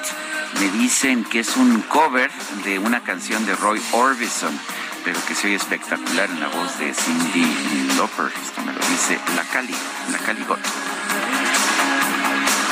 Y qué recuerdos, ¿no? Esta juventud rebelde que empezaba a comerse el mundo. ¿Qué tal? Oye, no sé. Dice Sergio, ¿te acuerdas que hace unos días dimos a conocer una imagen de lo que ocurría por allá en el Hospital Magdalena de las Salinas. Sí. Bueno, pues me mandan información esta mañana y me dicen que ya contrataron más médicos para los fines de semana, que trasladaron a pacientes al Hospital de Ortopedia y que las cosas están mejorando. Y esto, la verdad es que nos da Pues qué bueno. mucho gusto, porque era la idea de nuestra publicación. Es la función que tenemos. eh, no somos enemigos del seguro social, al contrario, queremos mejorar el seguro social. ¿Por qué? Porque pues todos, eh, todos aprovechamos, de hecho, los servicios del seguro social. Yo soy derechohabiente del seguro social y sí quiero que se sepa que a mí lo que me interesa es que que tenga un Pues mejor buenos servicio, ¿no? que tengamos un buen servicio de salud Que no te pública. tengan ahí ocho horas sin atención médica, que pueda haber una cama disponible, que pues mejor igual no llegamos a Dinamarca, pero pues sí podemos hacer las cosas bien en México y esto se ha demostrado muchas veces. Vámonos a, a- a la información, continuamos con las noticias. En un par de horas, un multihomicida asesinó a ocho personas en Zamora y Jacona, allá en Michoacán. Vamos con Charbel Lucio, que tiene todos los detalles. Hola, Charbel. ¿Qué tal, Sergio Lupita? Muy buenos días. Así es, este multihomicida perpetró en un lapso de apenas media hora estos ocho asesinatos en los municipios de Zamora y Zacona. En un primer momento, este hombre perpetró un ataque armado en un taller mecánico de Zacona, hecho en el que murieron dos personas.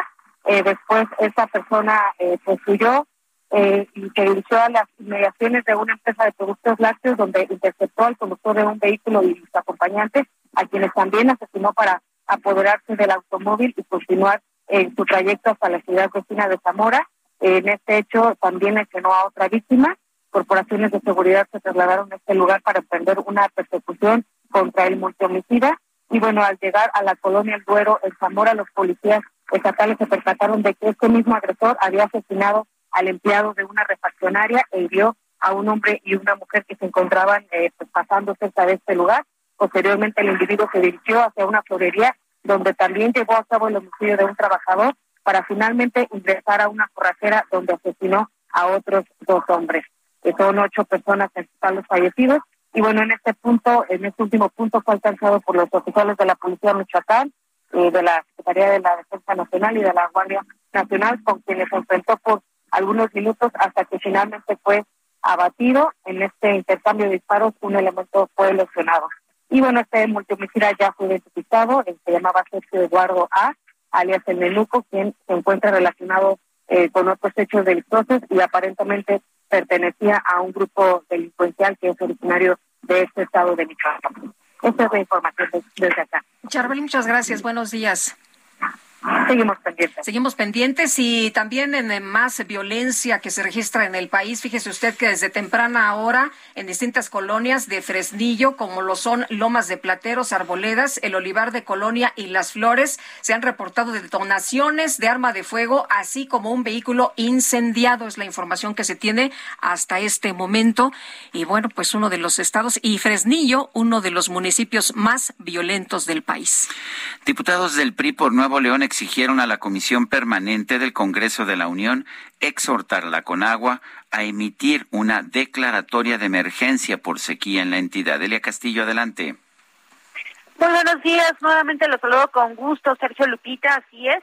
Bueno, pues los diputados federales eh, del PRI por Nuevo León justamente eh, pues eh, señalaron esta exigencia a la Comisión Permanente del Congreso de la Unión para exhortar a la Comisión Nacional del Agua a que emita de manera urgente una declaratoria de emergencia por la sequía en la entidad, encabezados por eh, su coordinador Rubén Moreira, los diputados Andrea Cantú, Andrés Cantú, perdón, Francisco Espinosa, María Jesús Aguirre, Karina Barón, Marcela Guerra, José Luis Garza e Ildefonso Guajardo urgieron a la Comisión Permanente justamente que a través de eh, un punto de acuerdo eh, también solicitaron que se llame a los servicios de agua y drenaje de Monterrey para que en colaboración con las autoridades federales en la materia atiendan la crisis de agua y evalúen la reactivación del proyecto de infraestructura hídrica destinado a la atención del abasto de líquido en la entidad.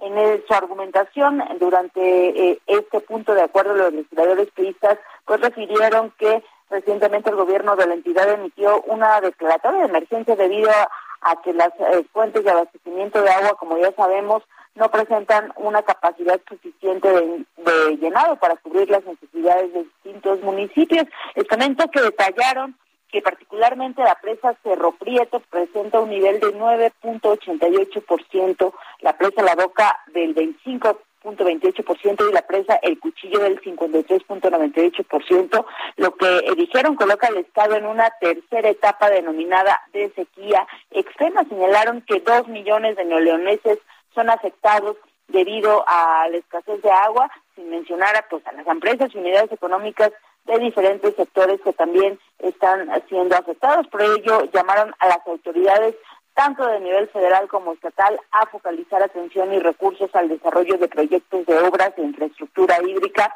que ayuden a resolver este problema de desabasto de agua en el Estado y acelerar el desarrollo de los eh, pues de los de los proyectos de infraestructura ya existentes como es el caso de la presa Libertad, los legisladores de la bancada tricolor recordaron que la discusión del presupuesto federal para el ejercicio fiscal 2022 de este año no se permitió pues redirigir recursos para el fortalecimiento de proyectos de infraestructura en eh, el estado de Nuevo León y por ello pidieron también a la Conagua que eche mano de sus recursos para este año que ascienden a poco eh, más de 34 mil millones de pesos para atender de manera urgente la problemática de escasez de líquido en Nuevo León. Así que este punto de acuerdo seguramente se expondrá el día de hoy durante la sesión de la comisión permanente que iniciará en unas horas en el Senado de la República y bueno, esperemos a ver si hay una respuesta favorable por parte de todas las fracciones parlamentarias a fin de que se haga este exhorto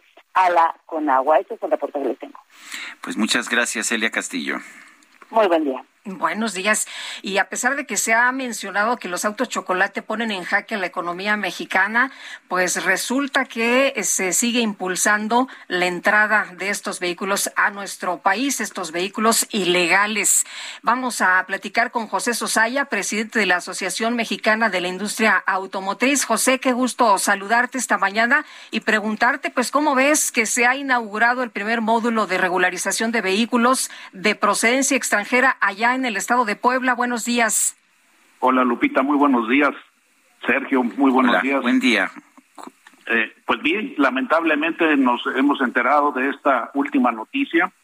Eh, habría que hacer un poquito de historia. Esto es una medida que en diferentes administraciones se ha tomado, pero esta es la primera vez que esto se abre a tantos estados. Con estos ya son 13 estados que de incluso no solo en la zona fronteriza, sino del interior del país que se ha eh, permitido la regularización de estos autos. Yo le quitaría el, la- el apodo de autos chocolate porque es un término muy light que hasta Dulce no sabe. Esto es la regularización o legalización de autos ilegales. Son autos introducidos ilegalmente al país y así con todas sus letras se les debe de llamar. Un gran daño a toda la industria automotriz y a la confianza en el país, puesto que esto es un rompimiento al Estado de Derecho. Legalizar lo ilegal es un rompimiento al Estado de Derecho. El, ah, eh, ¿qué- cuál- ¿Cuáles serían las consecuencias? ¿Cuáles son las consecuencias negativas que estamos viendo con este rompimiento del Estado de Derecho? Primero y más grave, eh, reitero, la falta de confianza en, en el Estado de Derecho en el país, ¿no?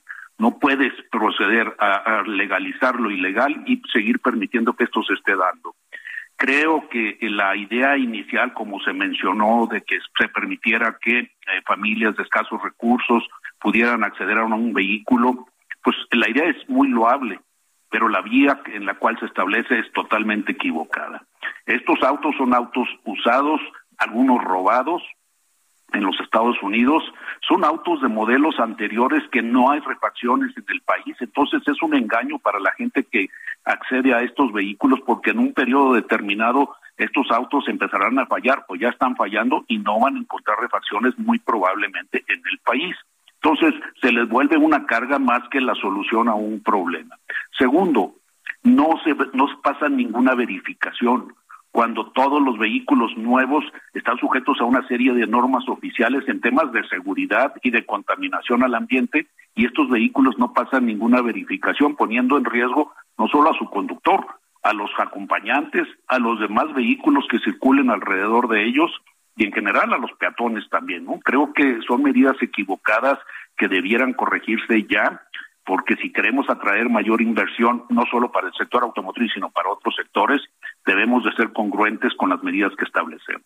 Em, eh, José, antes eh, decías tú, y, lo acabo de recordar, se les daba eh, permiso en otras administraciones, los priistas sobre todo, ¿no? Algunas organizaciones, de hecho, si te inscribías, te, daban el permiso o una calcomanía, pero solo en ciertos estados y no podías trasladarte, por ejemplo, de Zacatecas a San Luis Potosí o Aguascalientes porque era ilegal hacerlo.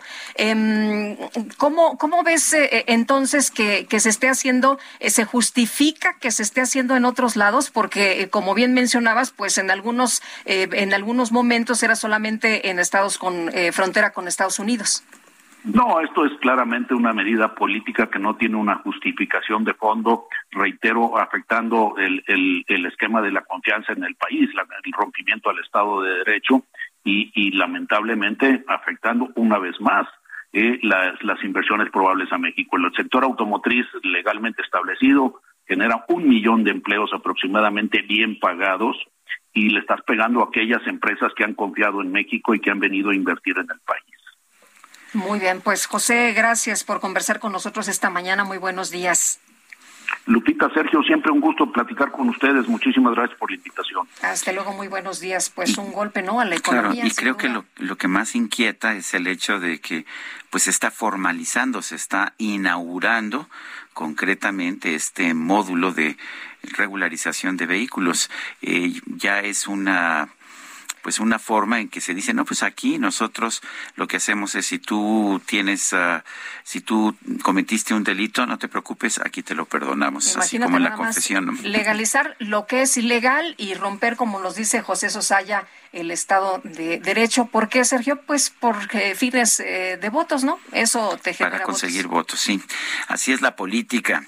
El comercio organizado de Tamaulipas expresó su preocupación por los hechos de violencia que se han venido registrando en el centro y en el sur de la República. Dicen que esto puede provocar escasez de productos y su encarecimiento, ya que pues no hay condiciones de seguridad para el traslado de estos productos. Julio Almanza Armas es presidente de la Federación de Cámaras de Comercio en Tamaulipas y vicepresidente de Asuntos Estratégicos Binacionales en las Fronteras. Don Julio Almanza, gracias por tomar esta llamada. Eh, como que le prestamos atención a los efectos inmediatos que tienen lugar alrededor de los hechos de violencia, pero nadie, nadie se ha preguntado, nadie se ha preocupado por el efecto que pueda tener el traslado de productos a lo largo y a lo ancho de la República. ¿Por qué es una preocupación esto? Cuéntenos, don Julio. Gracias, Sergio. Buenos días, Lupita. Gracias. Eh, bueno, gracias. Para decirte que ahorita lo estaba escuchando.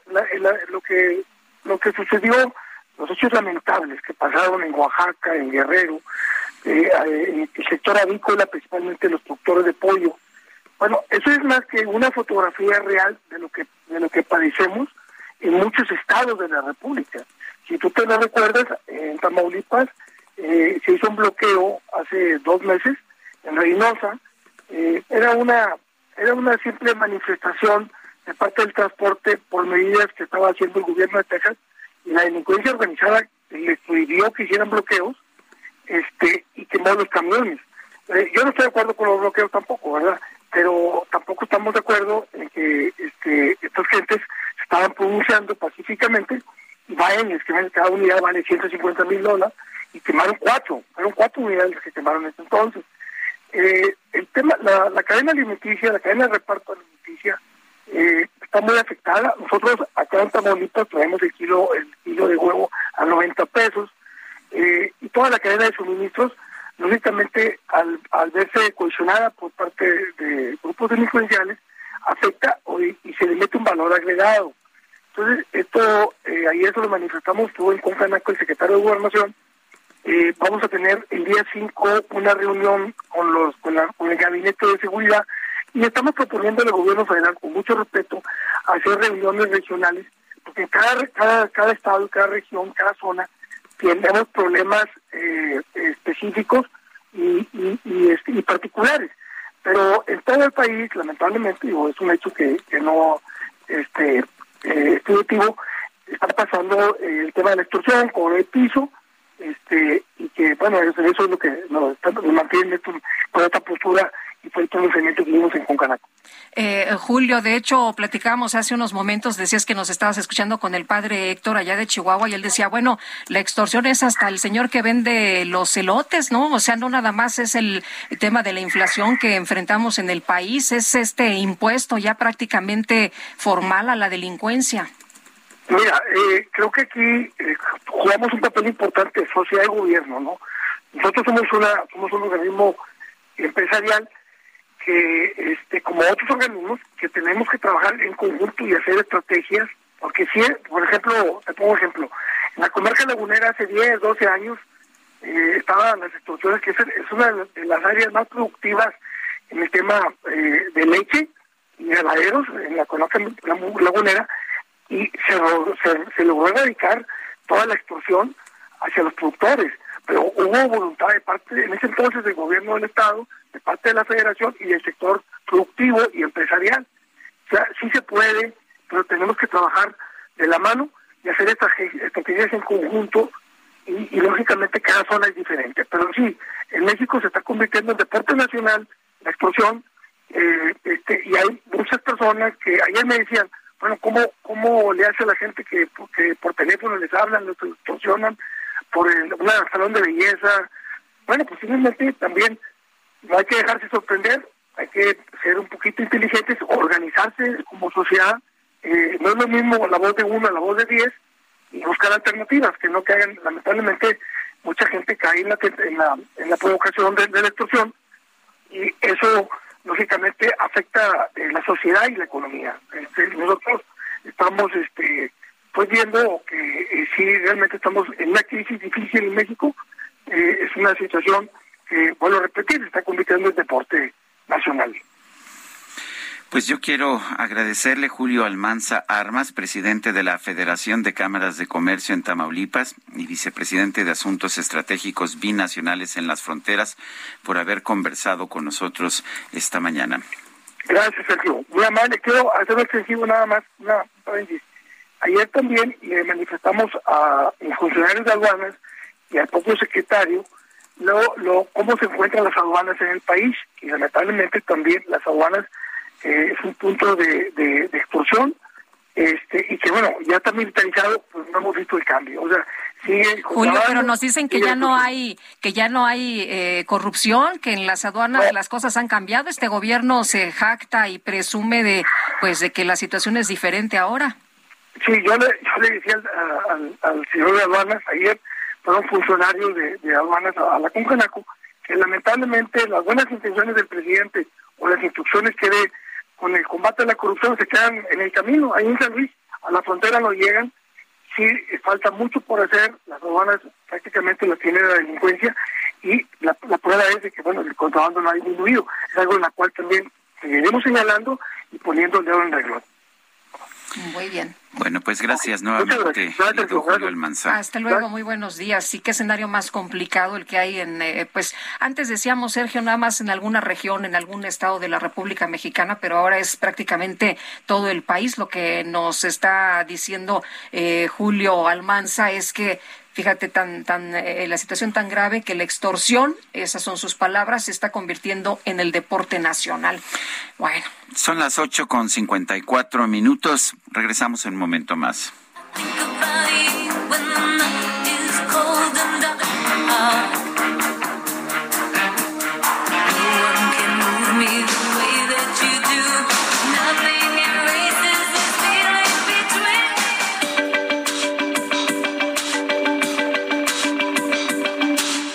Sarmiento y Lupita Juárez quieren conocer tu opinión, tus comentarios o simplemente envía un saludo para ser más cálida esta mañana.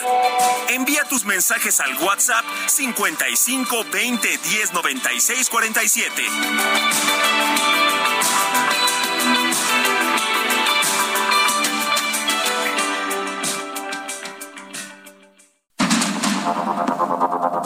Continuamos con Sergio Sarmiento y Lupita Juárez por el Heraldo Radio.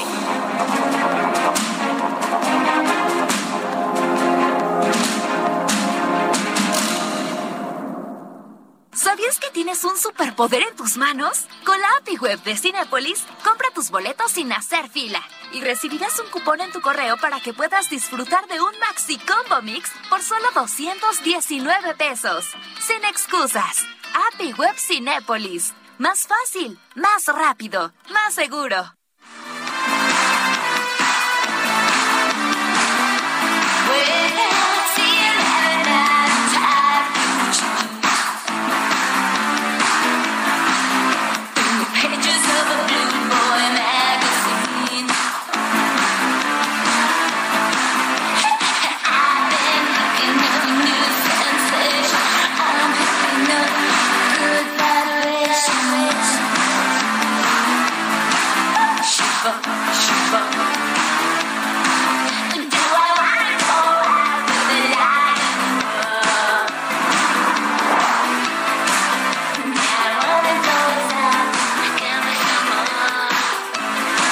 Se llama? Esto se llama Shibop, otra, pues otra prueba de la gran versatilidad de la música de esta mujer que estamos, ah, que estamos escuchando, Cindy Lauper, eh, completamente distinta a las baladas románticas que estábamos escuchando, eran baladas de rock, pero esto es distinto, esta es una canción muy divertida, Shibop.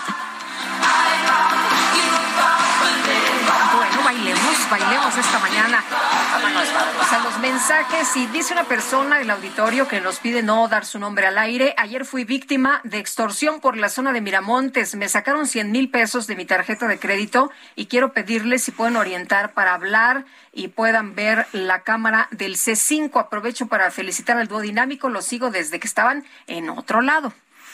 Bueno, y eh, nos dice, nos dice la señora Elena Méndez que pues que está tratando de llegar a su trabajo, que está desesperada, eh, la- le costó mucho trabajo tomar una combi, pero vamos a vuelta de rueda, está bloqueada la López Portillo, ya es tarde y no puede llegar ni a la caseta, están quemando llantas, por el único lugar que podemos salir es por recursos, no sé dónde sea recursos, pero está saturado, desde ayer está todo esto.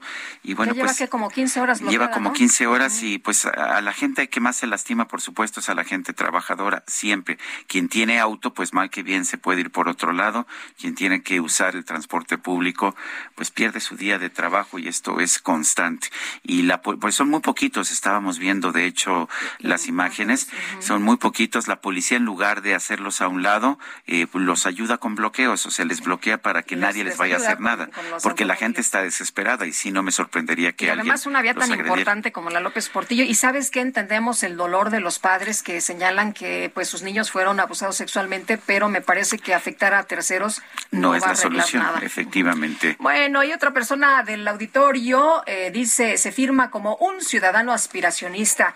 Es un placer diario escucharlos mientras camino. Ya soy eh, retirado, pero en verdad les digo que este gobierno nos está llevando a lo peor. ¿Cómo es posible que ese señor que no trabaja bien como titular del Ejecutivo diga que la Ciudad de México sea una de las ciudades más seguras del mundo, mientras que en el mundo nos califican como eh, más de 15 ciudades más violentas? Por favor, explíquenme eso o enséñenme a pensar como él. Vamos de mal en peor. Bueno, es que la Ciudad de México no está entre las 15 ciudades más violentas. Eh, la Ciudad de México sí tiene un nivel de violencia inferior al del resto de nuestro país, pero pues en otros lugares de nuestro país, nos mencionabas Fresnillo, por ejemplo, Lupita, eh, Chilpancingo, estamos viendo pues lo que está pasando en Chihuahua. Bueno, ahí realmente la situación es pues muy mal. Son las nueve con cuatro. Llegó una oferta impecable. 3x2 en todos los detergentes en polvo, Ace, Maestro Limpio, Ariel y Salvo. Y además 3x2 en detergentes líquidos más color. 1, 2, 3, Persil, Viva, Ariel y Ace. Sí, 3x2. Con Julio, lo regalado te llega. Solo en Soriana. A junio 23, aplican restricciones. El Químico Guerra. Con Sergio Sarmiento y Lupita Juárez. Químico Guerra, ¿cómo te va? Buenos días. Hola Lupita, es una gran noticia. Vamos a iniciar el verano con mucho optimismo y mucha alegría. Quiero hablarles de una iniciativa que es realmente extraordinaria. Se llama Colegios del Mundo Unido, United World Colleges, que fue fundada por un pedagogo alemán muy conocido, Kurt Hahn, en el 62. Hoy están cumpliendo precisamente 60 años. Lo ha presidido esta organización Lord Mountbatten, el príncipe de Gales, Nelson Mandela, inclusive en el 99. Y les eh, comento acerca de esta organización porque es la única organización educativa a nivel global que reúne estudiantes de todo el mundo seleccionados en sus propios países con base en sus propios méritos personales y académicos, sin importar en absoluto su situación económica. Les comento eso porque están abiertas precisamente las candidaturas ahora, van a cerrar pasado mañana y para el proceso de selección donde se pueden ir estudiantes mexicanos que estén eh, entre los 15 y los 17 años, precisamente en, el, en la etapa esta crítica, ¿no? Eh, del adolescente que no sabe hacia dónde va, que está eh, pues en contra del mundo, etcétera, pero que está buscando desesperadamente una ruta. Bueno, eh, este proceso de selección le va a permitir a estudiantes mexicanos irse a uno de los 18 colegios en todo el mundo. Les mandé Sergio Lupita, el que está en el Adriático, son lugares extraordinarios. Espectacular. Espectacular. Y estas inscripciones terminan pasado mañana. El requisito es haber nacido entre el primero de septiembre de 2005 y el primero de agosto del 2007 y estar inscrito en tercero de secundario, primero de preparatoria. Esos son los requisitos. Se puede acceder a esta convocatoria a través de UWC, de United World Colleges, uwcmexico.org uwcmexico.org. Es verdaderamente una oportunidad extraordinaria. Hay muchos mexicanos que ya se han ido, que han recibido este empujón en sus vidas para abrirse al mundo, para tener realmente rutas extraordinariamente positivas, abiertas, y los valores que promueve este movimiento del United World Colleges son parte fundamental no solo para la paz, sino también para un futuro sostenible. Sergio Lupita, uwcmexico.org y le puede cambiar la vida a los jovencitos que nos están oyendo, si sus papás nos están oyendo y tienen un hijo o hija que nació entre el primero de septiembre del 2005 y el primero de agosto del 2007, aquí hay una oportunidad de vida verdaderamente extraordinaria, educación de altísimo nivel con gente de todo el mundo. Hay 18 colegios en China, en España, en los Estados Unidos, en Canadá, etcétera. Es verdaderamente extraordinario y sí recomiendo que si tienen estos eh, candidatos, pues que entren a uwcmexico.org. Son muy buenas noticias, Sergio. Muy bien, pues sí, efectivamente, gracias por traernos las buenas de la mañana, Químico. Al contrario, muy buenos días. Buenos días. Son las nueve de la mañana con ocho minutos. Espinosa, ¿y la tarea? ¿Con qué rollo me vas a salir esta vez? Uy, para salir con buenos rollos, llégale al 3x2 en todo el papel higiénico y toallas de cocina. Y además, 3x2 en toallitas húmedas para bebé. Con Julio lo regalado te llega. Solo en Soriana. A junio 23. Aplican decisiones. La micro deportiva.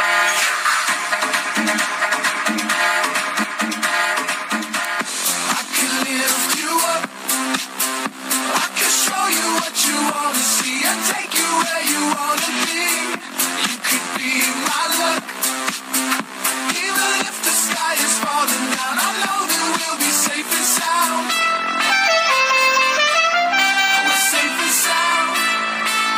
pues ya está con nosotros Julio Romero. ¿Cómo estás, mi queridísimo Muy bien, Julio? Muy bien, Sergio Lupita, muy buenos días, Buenos amigos días. del auditorio, qué placer saludarles. Ya viste que trae sus audífonos colgados los naranja y luego trae puestos los negros, los grandotes y bueno, eh, viene muy... Precavido, hombre precavido, vale por Es que este, en los anaranjados traigo la música y en los negros traigo las ¿Y indicaciones. qué estamos escuchando, sabes? ¿O, o todo es culpa del cacharpo? Todo es culpa de cacharpo, les iba a decir que hasta me siento millennial. Ah, sí. Ponte pila. Este, no, no, no, no sé quién la toca, la he escuchado por ahí, pero no, la verdad es que. A ver, que nos, que nos diga ¿Por nuestro equipo de por- por qué producción. escogieron esa música DJ? A ver. Pero sabes que yo a esa micro sí me subo, ¿eh? Ah, sí. Siempre Ok, está trae bien, muy buenas rolas y muy buena Es información. Capital Cities nos están informando. Y hasta buenos precios, ¿Y a, y a qué se debe? Ah, no, bueno, ya no sé, es, es culpa de Carla. ¿Por qué nuestra estamos escuchando ¿eh? esa música? Porque me gusta. Eso dijo. Así. es la, pues la... la Ahí sí la que le dices, ¿no? La falta, gobiernense muchachos, Sí. aquí hay un conductor que se lo brinca. Autocracia, Sí, la no, autocracia. bueno. Pero bueno, en fin, pero está bien, la verdad es que está bien, me ha gustado, me ha gustado. Y como también me gustó, fíjense, el uniforme de Cruz Azul que lo presentaron el día de ayer, después de que presentaron su nuevo escudo, pues hicieron lo propio con sus uniformes para los No, equipos pues- varonil y femenil. Bueno, sin salir de la tradición, tendrán, un- tendrán uno en color azul, otro en blanco y un tercero en color negro. Como una especie de marca de agua en las tres playeras se pueden ver todos los escudos que han tenido a lo largo de la historia.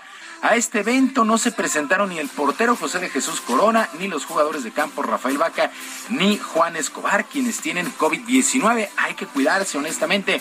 Por su parte, Víctor Manuel Velázquez, presidente del equipo, aseguró que esta semana pueden llegar algunos refuerzos y todo ante la crítica que han recibido, críticas muy fuertes por la incorporación del ex atacante de la máquina, Jonathan El Cabecita Rodríguez, quien ahora estará jugando con las Águilas del la América. Escuchamos a Víctor Manuel Velázquez, presidente de Cruz Azul.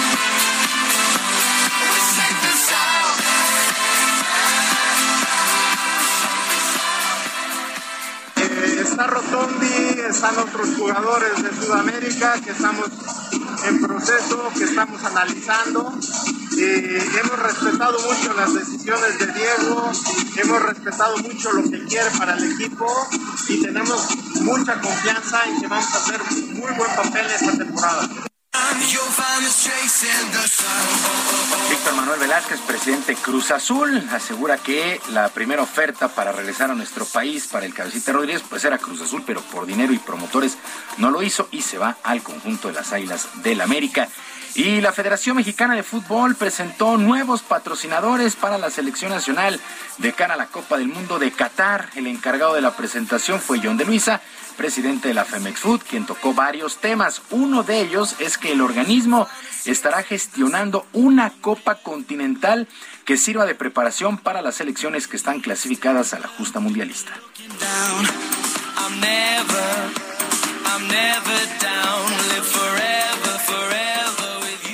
Estoy seguro que de la mano, no nada más ahora de, de CONCACAF y de CONMEBOL, sino de la mano de FIFA, porque la FIFA será la primera interesada en tener estos torneos eh, preparatorios como lo ha hecho ahora en el Mundial de Qatar con la Copa Árabe eh, como preparatoria a la Copa del Mundo. Seguramente tendremos noticias de la FIFA de qué es lo que nos propondrían. A nosotros nos daría mucho gusto eh, tener un torneo compartido con nuestros hermanos de la Conmebol.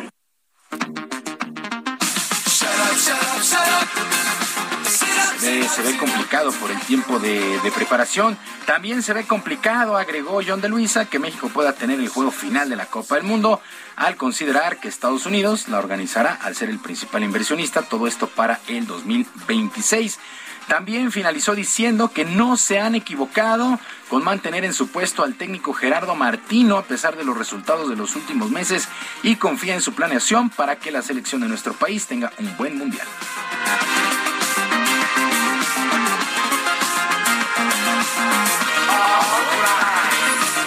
Gente sexy.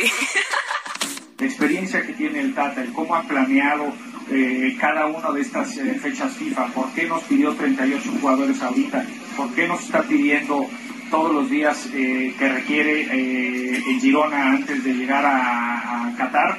Creo que eso es una planeación de una gente inteligente, una gente capaz, de una gente que sabe lo que, lo que se necesita para exactamente el 22 de noviembre en el partido contra Polonia. Eso es lo que nos tiene tranquilos el día de hoy y muy ilusionados.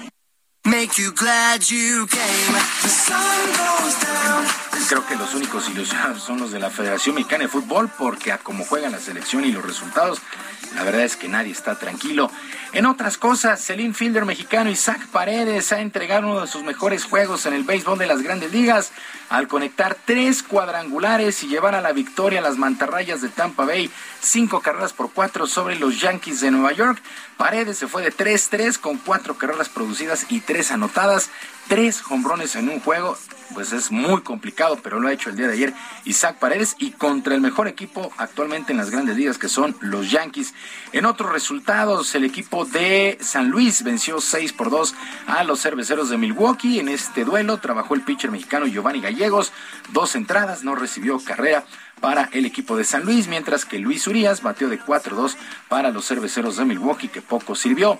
Los Astros de Houston vencieron ocho carreras por dos a los Mets de Nueva York. El pitcher ganador en este duelo fue el también mexicano José Urquiri, que deja sus números en seis ganados, tres perdidos. Trabajó por espacio de seis entradas, cuatro hits, una carrera regaló una base por bolas y ponchó a cinco enemigos. Los Dodgers siguen firmes en el oeste de la Nacional, 8 por 2 sobre los Rojos de Cincinnati, mientras que las Medias Rojas de Boston se impusieron 5 por 4 a los Tigres de Detroit. Todo esto en lo más destacado de la jornada en las grandes ligas. Y el receptor Rob Gronkowski anunció su retiro del fútbol americano de la NFL y lo hace por segunda ocasión en su carrera. Tiene 33 años y hay que recordar que Gronkowski ya se había retirado, ya había dejado los emparrillados en el 2019, pero regresó con los Bucaneros de Tampa Bay al año siguiente para ayudar a su amigo Tom Brady a ganar el Super Bowl.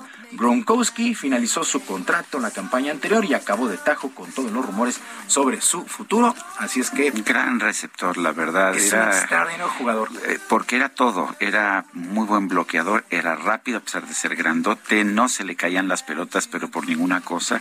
Y después de que agarraba la pelota, no había forma de tirarlo. Sí, un, eh, es un gran ala cerrada. O sea, Sí. para su para su condición, un ala cerrada. Sí, Tenía todas las es. condiciones. Pero rapidísimo, ideales, ¿eh? Muy Para rápido. a sí. ser a la cerrada. Y eso que mencionas sí es muy importante. Todas las jugadas de bloqueo, esas que no se ven, Eh, era, era crucial. importantísimo. A ver cómo le va a hacer este Brady, ¿no? Porque pues, él sí regresó, ¿no? Se retiró dos meses y pues, ya regresó. Bueno, tampoco es la primera vez que se retira Gronkowski. No, es la segunda, la Sí, primera fue en segunda. 2019. Sí, sí, él terminando con los Patriotas y regresó con los con los Pues quién Bucaneros. sabe, a lo mejor, este, como dicen, lo de los, de los segundos matrimonios o de los terceros matrimonios O de los cuartos. o de los cuartos, No, qué valientes. el, el triunfo de la esperanza sobre la experiencia. Oh, pues a ver, yo la verdad es que sí dudo que Gronkowski regrese. Sí, es- bueno, es Este, posible. Brady, pues. eh, No, Brady ahí está ya. Tendrá que buscar pues, otro receptor favorito. Qué, Porque qué importante tener una buena ala cerrada. sí, sí, sí, sí. Bueno, básico en los Patriotas Sí. y básico en, en Tampa Bay, ¿no? También, no, pero- Pero bueno, en fin, pues buena suerte a Gronkowski. Dice que se va a retirar a su casa de campo, que ahí está tranquilo, que ya no lo molesten. Prácticamente quiere volverse un ermitaño, pero. eh, Vamos a ver. A ver si lo ver cuánto aguanta. A ver, ¿Qué, qué edad tiene? 33 años. Uy, Está chavito. 33 años, sí. Está chavito. Sí, pero sí, los, Sí. los golpes. Sí, son Lupita se quería retirar cuando cumplió los 35 y la convencí de que no. de que no. Pero, ¿qué? Esa es una gran Los golpes labor. aquí también son duros. Son ¿eh? Esa es, una, duros, son esa es- duros. esa es una gran labor. Tú has aguantado, mi querido Sergio. A pesar de los A pesar golpes. de los golpes. Esos son más bravos, de Sí, arriba. sí, sí. Bueno, oigan, ya para finalizar, se dio a conocer la fecha para la tercera pelea entre el kazajo Gennady Golovkin y Saúl El Canelo Álvarez. Será el próximo 17 de septiembre en Las Vegas, eh, con marco de las celebraciones por la independencia. Así es que 17 de septiembre, la tercera entre Gennady Golovkin y Saúl El Canelo Álvarez allá en Las Vegas. Sergio Lupita, amigos del auditorio, la información deportiva este miércoles. Les recuerdo nuestras vías de comunicación en Twitter. Estoy en arroba jromerohb, en arroba jromerohb, además del barrio deportivo, de lunes a viernes a las 7 de la noche en el mundo del YouTube. Que tengan un extraordinario día. Gracias.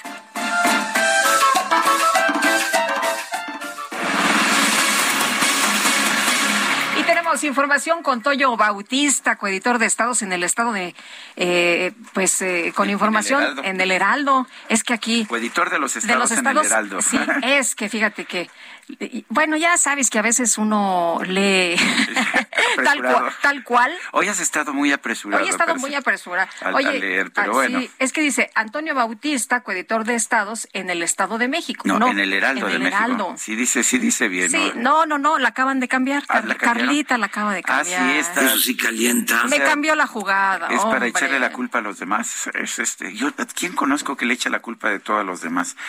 Enséñale al sol cómo se debe de brillar. Bueno, Bueno, Toño Bautista, ¿cómo te va? Muy buenos días. ¿De qué nos platicas esta mañana?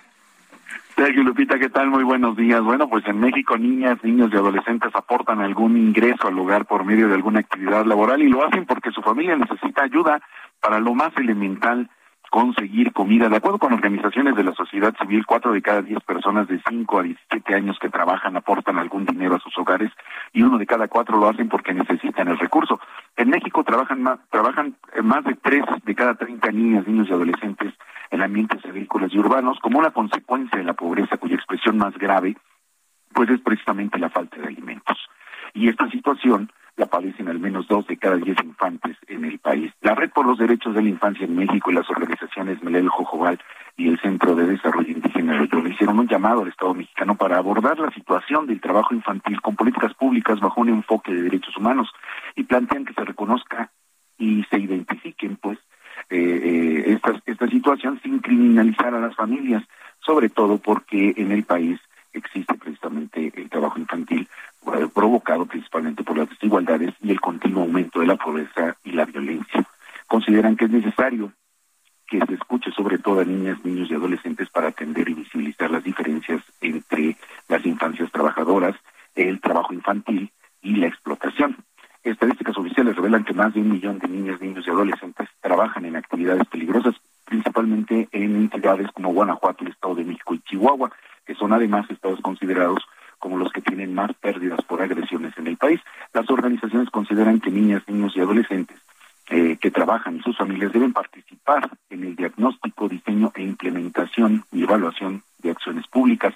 Durante el foro Miradas Actuales en el Trabajo de Niñas, Niños y Adolescentes, el cual tuvo como objetivo visibilizar este sector de la población y generar una amplia discusión eh, sobre eh, y reflexión sobre este, este, este, eh, este, esta realidad del trabajo en infancias, tanto en sectores agrícolas como urbanos. Se presentó el documento La Infancia Cuenta, eh, desde niños, niños y adolescentes, Trabajo Infantil 2021, eh, que fue construido a partir de las propias experiencias de los menores. Los especialistas advirtieron que durante la pandemia aumentó el trabajo infantil y también el abandono escolar y advierten que eh, si esta situación de desigualdad se continúa en el país, incrementará la deserción escolar. Además, señalan que hay una paradoja, hay una situación por el trabajo infantil que se ha convertido en un espacio de protección para la niñez y la adolescencia frente a problemáticas como el reclutamiento por parte de grupos delictivos y del crimen organizado en el país, Sergio Lupita. Muy bien, pues Toño, muchas gracias por este reporte. Muy buenos días. Muy buenos días. Hasta luego. Oye, Juan Ignacio Zavala, conductor de Nada más por convivir aquí en el Heraldo, escribe una frase muy breve, pero me llamó la atención. Los jesuitas que sí se dedicaban a dar abrazos, esos sí fueron asesinados a balazos. Gran estrategia. Uf.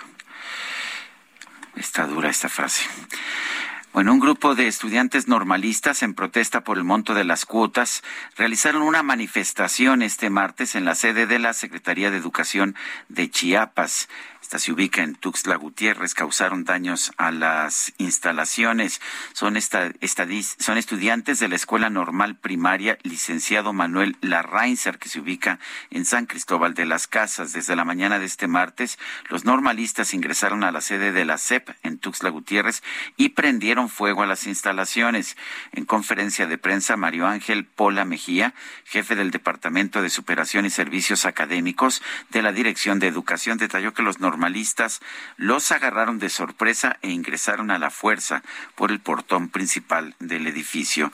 Nos agarró de imprevisto antes de las ocho de la mañana, dijo, dijo un funcionario, yo ya me encontraba dentro de las instalaciones.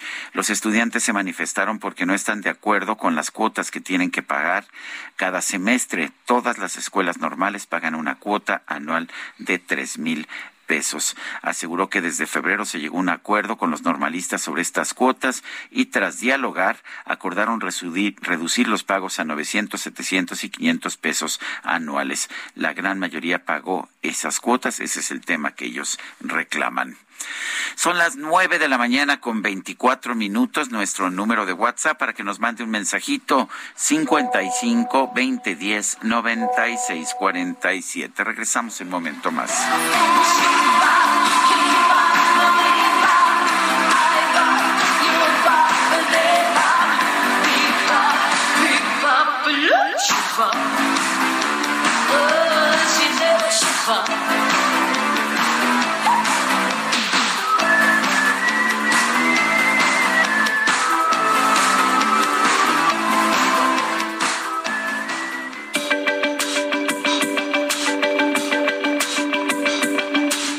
Sarmiento y Lupita Juárez quieren conocer tu opinión, tus comentarios o simplemente envía un saludo para ser más cálida esta mañana.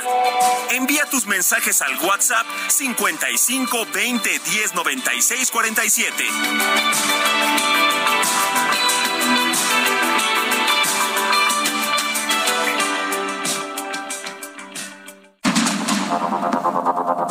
Continuamos con Sergio Sarmiento y Lupita Juárez por el Heraldo Radio.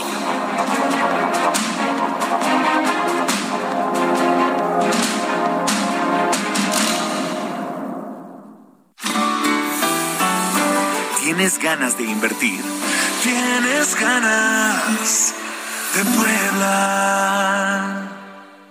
Gastrolab, historia, recetas, materia prima y un sinfín de cosas que a todos nos interesan.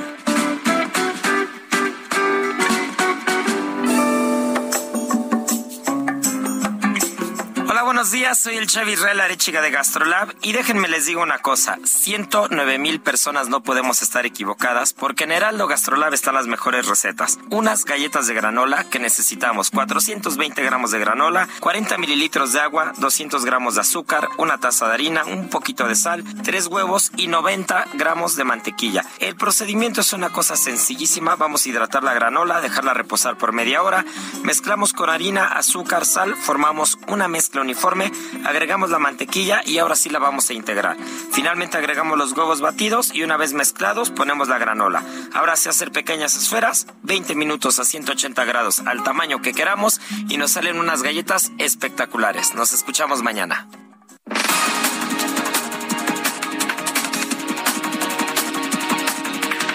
Desde Palacio Nacional, el presidente López Obrador expresó sus condolencias por el homicidio de los dos sacerdotes jesuitas y un guía de turistas ocurrido en la Sierra Tarahumara del estado de Chihuahua.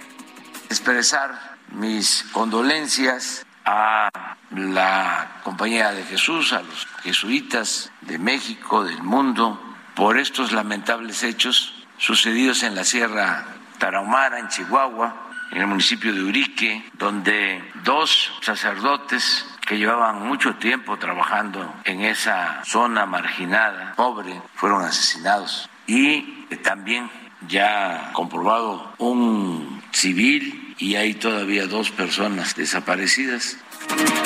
Bueno, por otro lado, el mandatario destacó que las autoridades federales y del estado de Chihuahua ya lograron identificar al presunto responsable de ese multihomicidio. Se está haciendo una investigación, hay ya elementos de la Secretaría de la Defensa Nacional que actuó de inmediato, hay una búsqueda, ya se tiene identificado al responsable, al homicida. En este espacio, el padre Héctor Fernando, vicario general de la diócesis de la Sierra Tarahumara, denunció que el gobierno de Chihuahua no ha aceptado entablar un diálogo con las autoridades eclesiásticas para atender los problemas sociales en la región.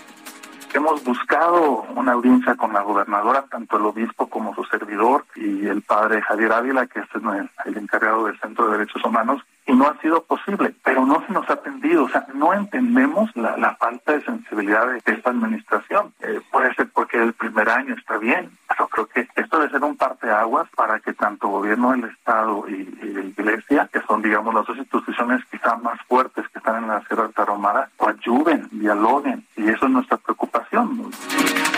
Esta madrugada se registró un fuerte sismo de magnitud 6.1 en Afganistán. Un balance del gobierno de la provincia de Paktika reporta un saldo de por lo menos mil personas muertas.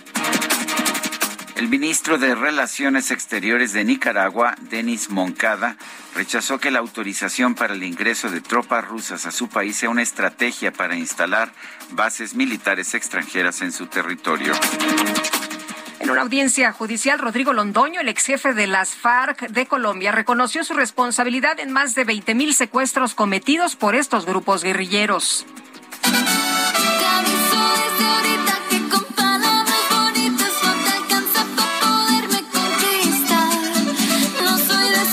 Cuéntamelo todo. Fíjate, completamente distinto. Ya ves que ahora la gente va a TikTok y pide dinero y pues a veces le dan, a veces no le dan dinero, pero mira, lo contrario le ocurrió a la cantante mexicana Ángela Aguilar. Ella pues protagonizó un momento curioso cuando estaba realizando una transmisión en directo por TikTok. La joven se sorprendió al notar que sus seguidores le estaban haciendo donaciones de dinero por esta plataforma. Como no podía detener la función de la donación de dinero, comenzó a rogarles pues que no le dieron dinero.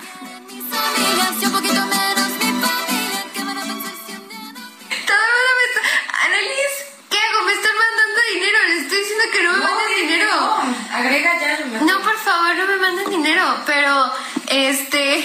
Déjate querer. Dicen, no, ¿qué son estas cosas? Annelies, me están mandando, ya llevan 150 rosas. ¿Qué es esto?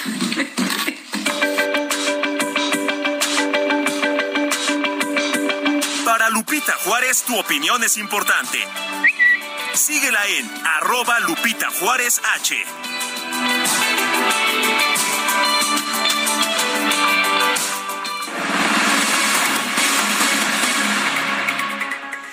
El presidente Andrés Manuel López Obrador aseguró que está garantizado el subsidio a los combustibles durante el resto del 2022, por lo que el precio de las gasolinas y el diésel no aumentará.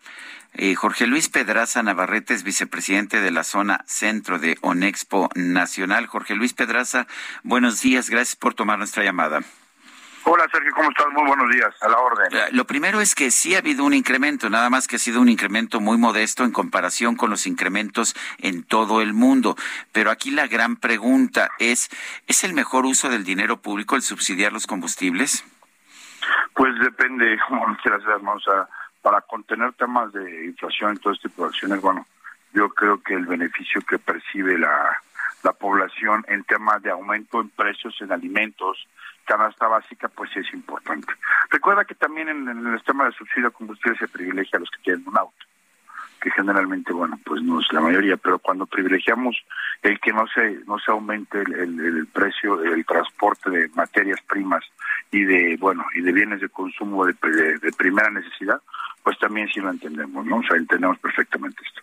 Recuerda que nosotros tenemos un sistema de que, que lo que la varianza que tuvo a raíz de este nuevo impacto fue la situación que vivimos con este, tenemos el estímulo del IEPS, que es una especie de, de amortiguamiento que ocupábamos anteriormente, y ahorita tenemos, no es un subsidio, porque no es como tal un subsidio, o sea, el empresario gasolinero nunca recibe ese dinero para subsidiar, sino que simplemente se aplica en la cuota de importación un monto que sale cada viernes por la mañana con el cual vamos a atender esta situación.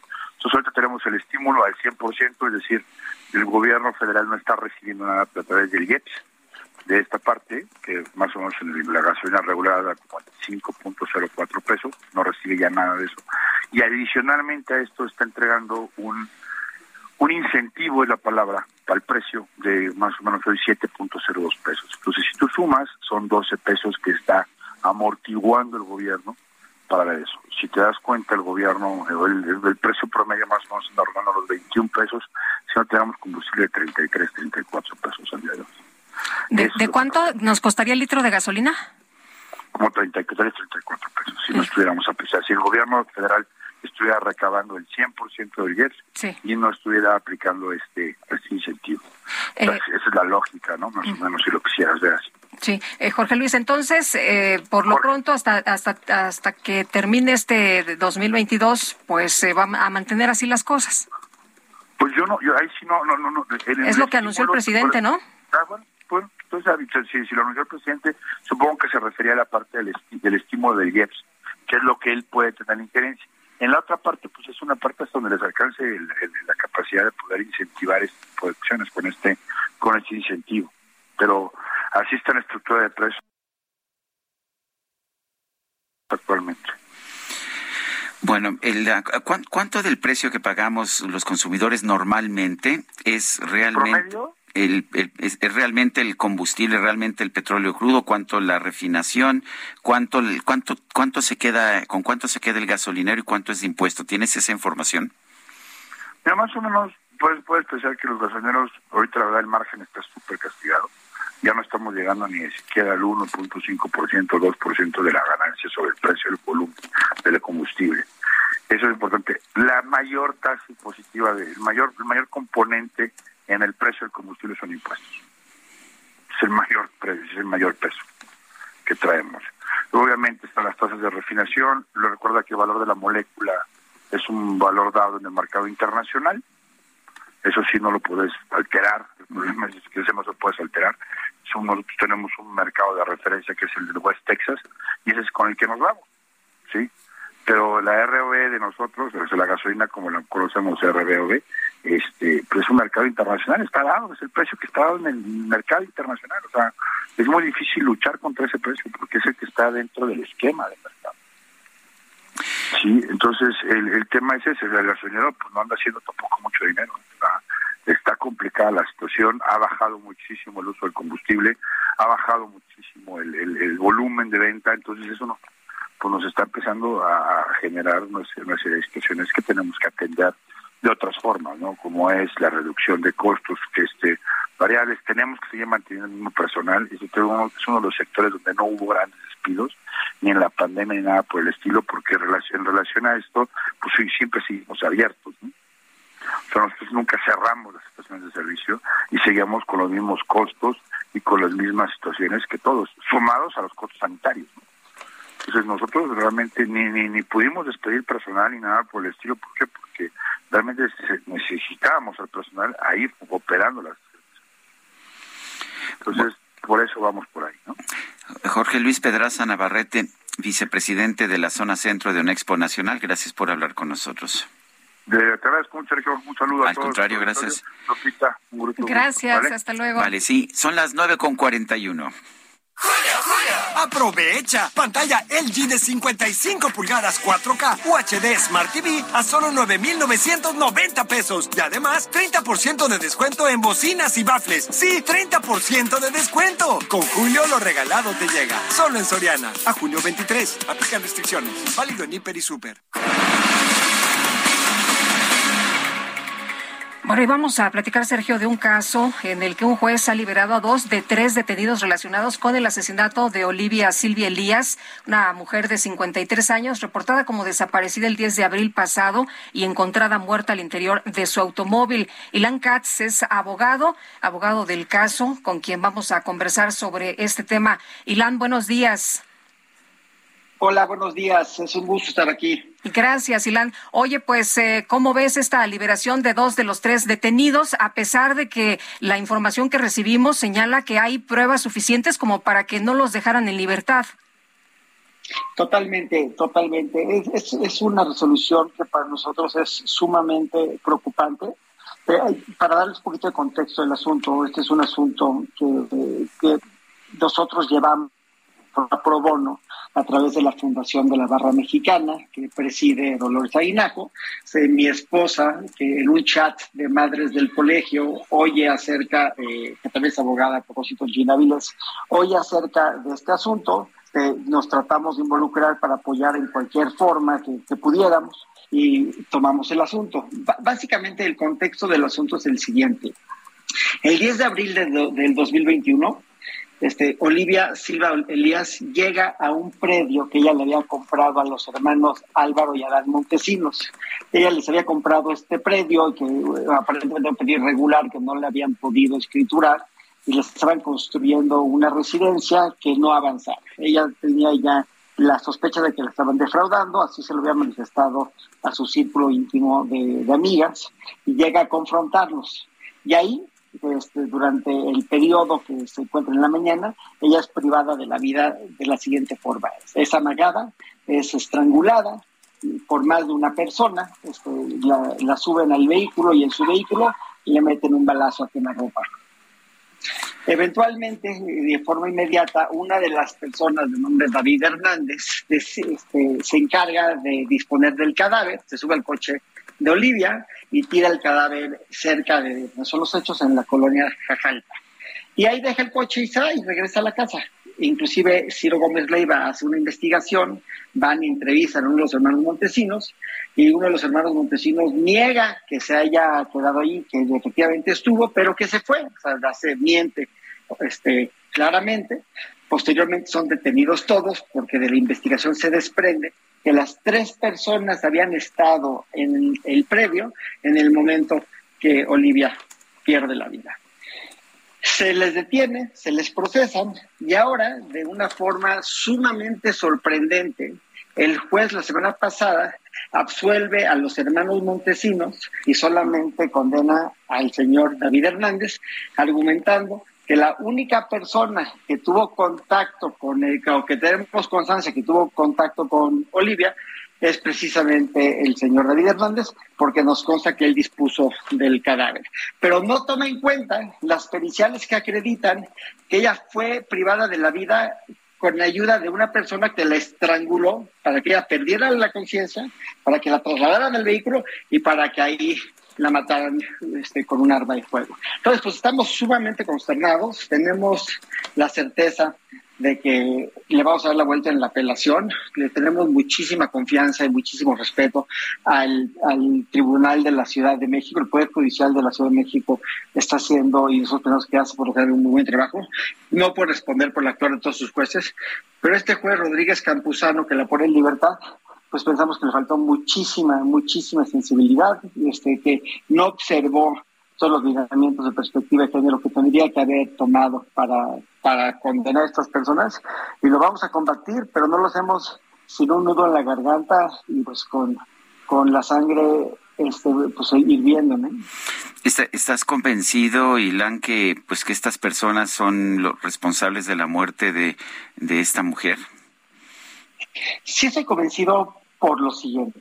Ellos no hacen ninguna declaración durante el proceso que dé una explicación de qué pasó. O sea, si hubieran sido inocentes, hubieran dado una explicación, pues que una persona jaló el gatillo, o que no estaban ahí, o algo creíble. Simplemente no hacen ninguna declaración y le avientan la carga de la prueba a la fiscalía. No tenían una explicación que, que hiciera sentido de cómo o por qué pierde la vida Bolivia. Pero por otro lado, pues los que tenían un claro conflicto con ella eran los hermanos Montesinos. Este cuate David Hernández, pues yo creo que ni la conocía, no tendría ninguna razón por tener un conflicto con ella, no tendría ninguna intención de privarla de la vida, pero sí se le debe a los señores montesinos porque trabajaba con ellos.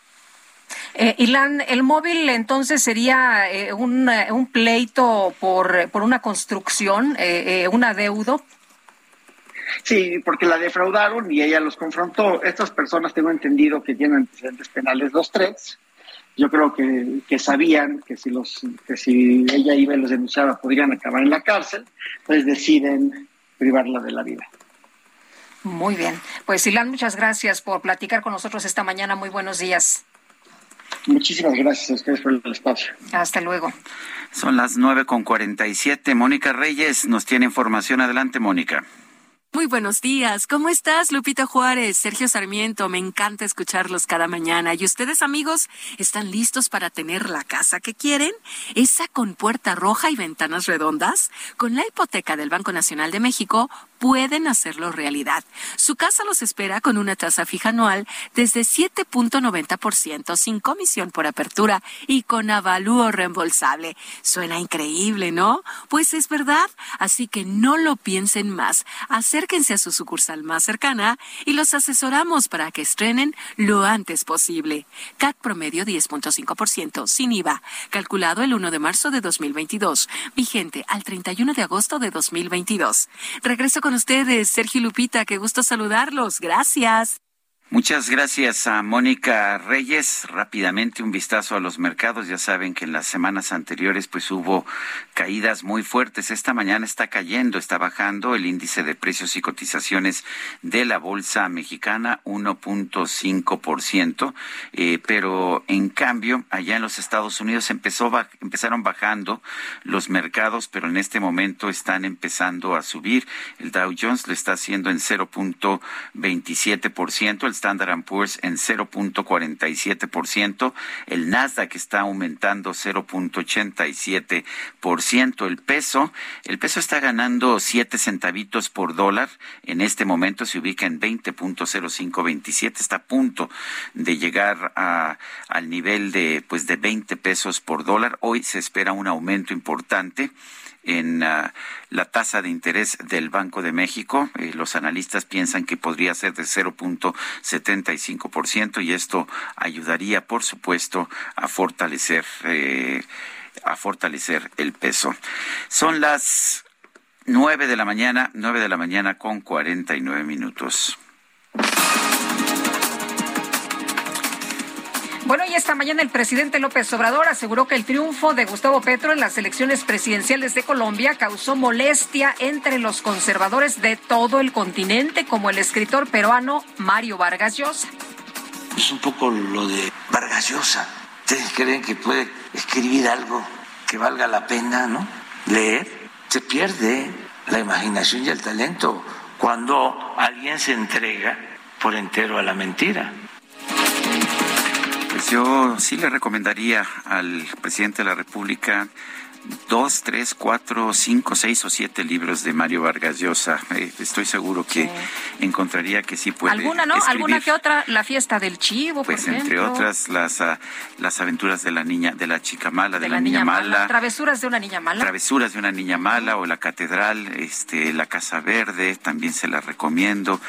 Eh, la verdad, este, sí, hay muchos libros de Vargas Llosa que sí le que no le guste, que no le guste que no le gusten sus posiciones políticas porque son. Liberales, o sea que creen en la libertad y el presidente pues no sea liberal, pues es otra cosa. Dijo Vargas Llosa que esto se puede arreglar, ¿no? Que es un error que se puede arreglar este Pues sí, triunfo de eh, Petro. a él no estuvo de acuerdo, no, no estaba de acuerdo en las propuestas de Gustavo Petro y eso por supuesto pues él tiene derecho no de tener sus posiciones políticas y de tener también muy buenas novelas. El presidente López Obrador consideró que los consejeros de la Judicatura Federal no han estado a la altura para resolver casos de corrupción al interior del Poder Judicial. Hay que tenerlos a raya y buscar que funcione el Consejo de la Judicatura, que con todo mi cariño para ellos, porque hay gente ahí que estimo mucho, no han estado a la altura de las circunstancias. Les ha faltado, no se les siente. Es para que hubiesen con procedimientos legales destituido a varios Poder Judicial. Este juez que mencionas, Gómez Fierros. sí, se extralimita. En este espacio, María Elena Morera, directora de Causa en Común, denunció que en lo que va del sexenio, el Secretariado Ejecutivo del Sistema Nacional de Seguridad Pública ha sido desmantelado. Estos tres años y medio del presidente López Obrador se han dedicado a desmantelarlo, a dejar sus funciones a un lado. Lo estamos viendo, por ejemplo, con las cifras de incidencia delictiva que sacan todos los meses el día 20 en las mañaneras, que pues deja mucho que desear porque no sabemos si estas cifras pues las están manipulando por gusto o las están manipulando porque falta capacidades en las fiscalías que son las encargadas de mandar las cifras o porque hubiera una orden expresa de mover las cifras. El canciller de Alemania, Olaf Scholz, advirtió que los gobiernos de Rusia y Ucrania aún están lejos de llegar a un acuerdo en las negociaciones de paz. Funcionarios del gobierno de Estados Unidos revelaron que el presidente Joe Biden planea suspender por tres meses el impuesto federal sobre el precio a la gasolina. Jurado en California determinó que el actor Bill Cosby sí abusó sexualmente de una adolescente de 16 años en 1975, por lo que deberá pagar 500 mil dólares por daños y perjuicios. Desnúdate pues no sé, no sé. A lo mejor usted se identifica con esto. Un estudio realizado por la firma Dive Marketing para la plataforma Gliden, un sitio web especializado en facilitar encuentros adúlteros, determinó, escuche usted muy bien, que México se encuentra en el top 3 de los países más infieles de Latinoamérica. No te sorprendas, Sergio, te vi unos ojos de plato, que qué barbaridad. ¿Cómo se enteraron si yo soy muy discreto? El 67% de los encuestados reconoció haber cometido una infidelidad y solo el 59% de ellos afirmó sentirse arrepentido.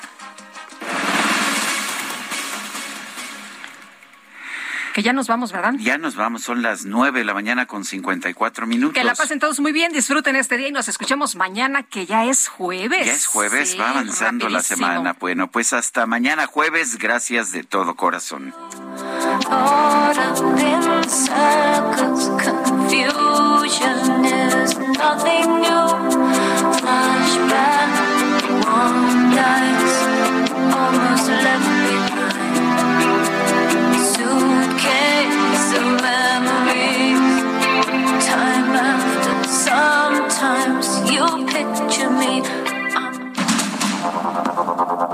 Heraldo Media Group presentó Sergio Sarmiento y Lupita Juárez.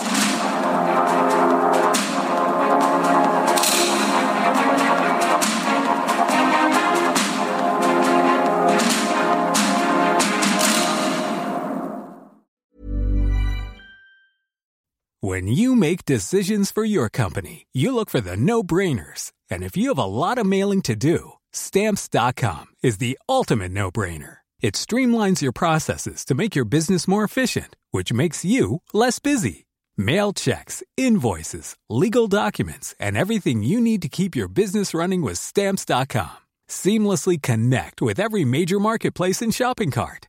Schedule package pickups and see your cheapest and fastest shipping options from different carriers with rates up to 89% off USPS and UPS rates. And with the stamps.com mobile app, you can take care of mailing and shipping wherever you are. Make the same no-brainer decision as over 1 million other businesses with stamps.com. Sign up with code program for a 4-week trial plus free postage and a free digital scale. No long-term commitments or contracts. That's stamps.com. Code program.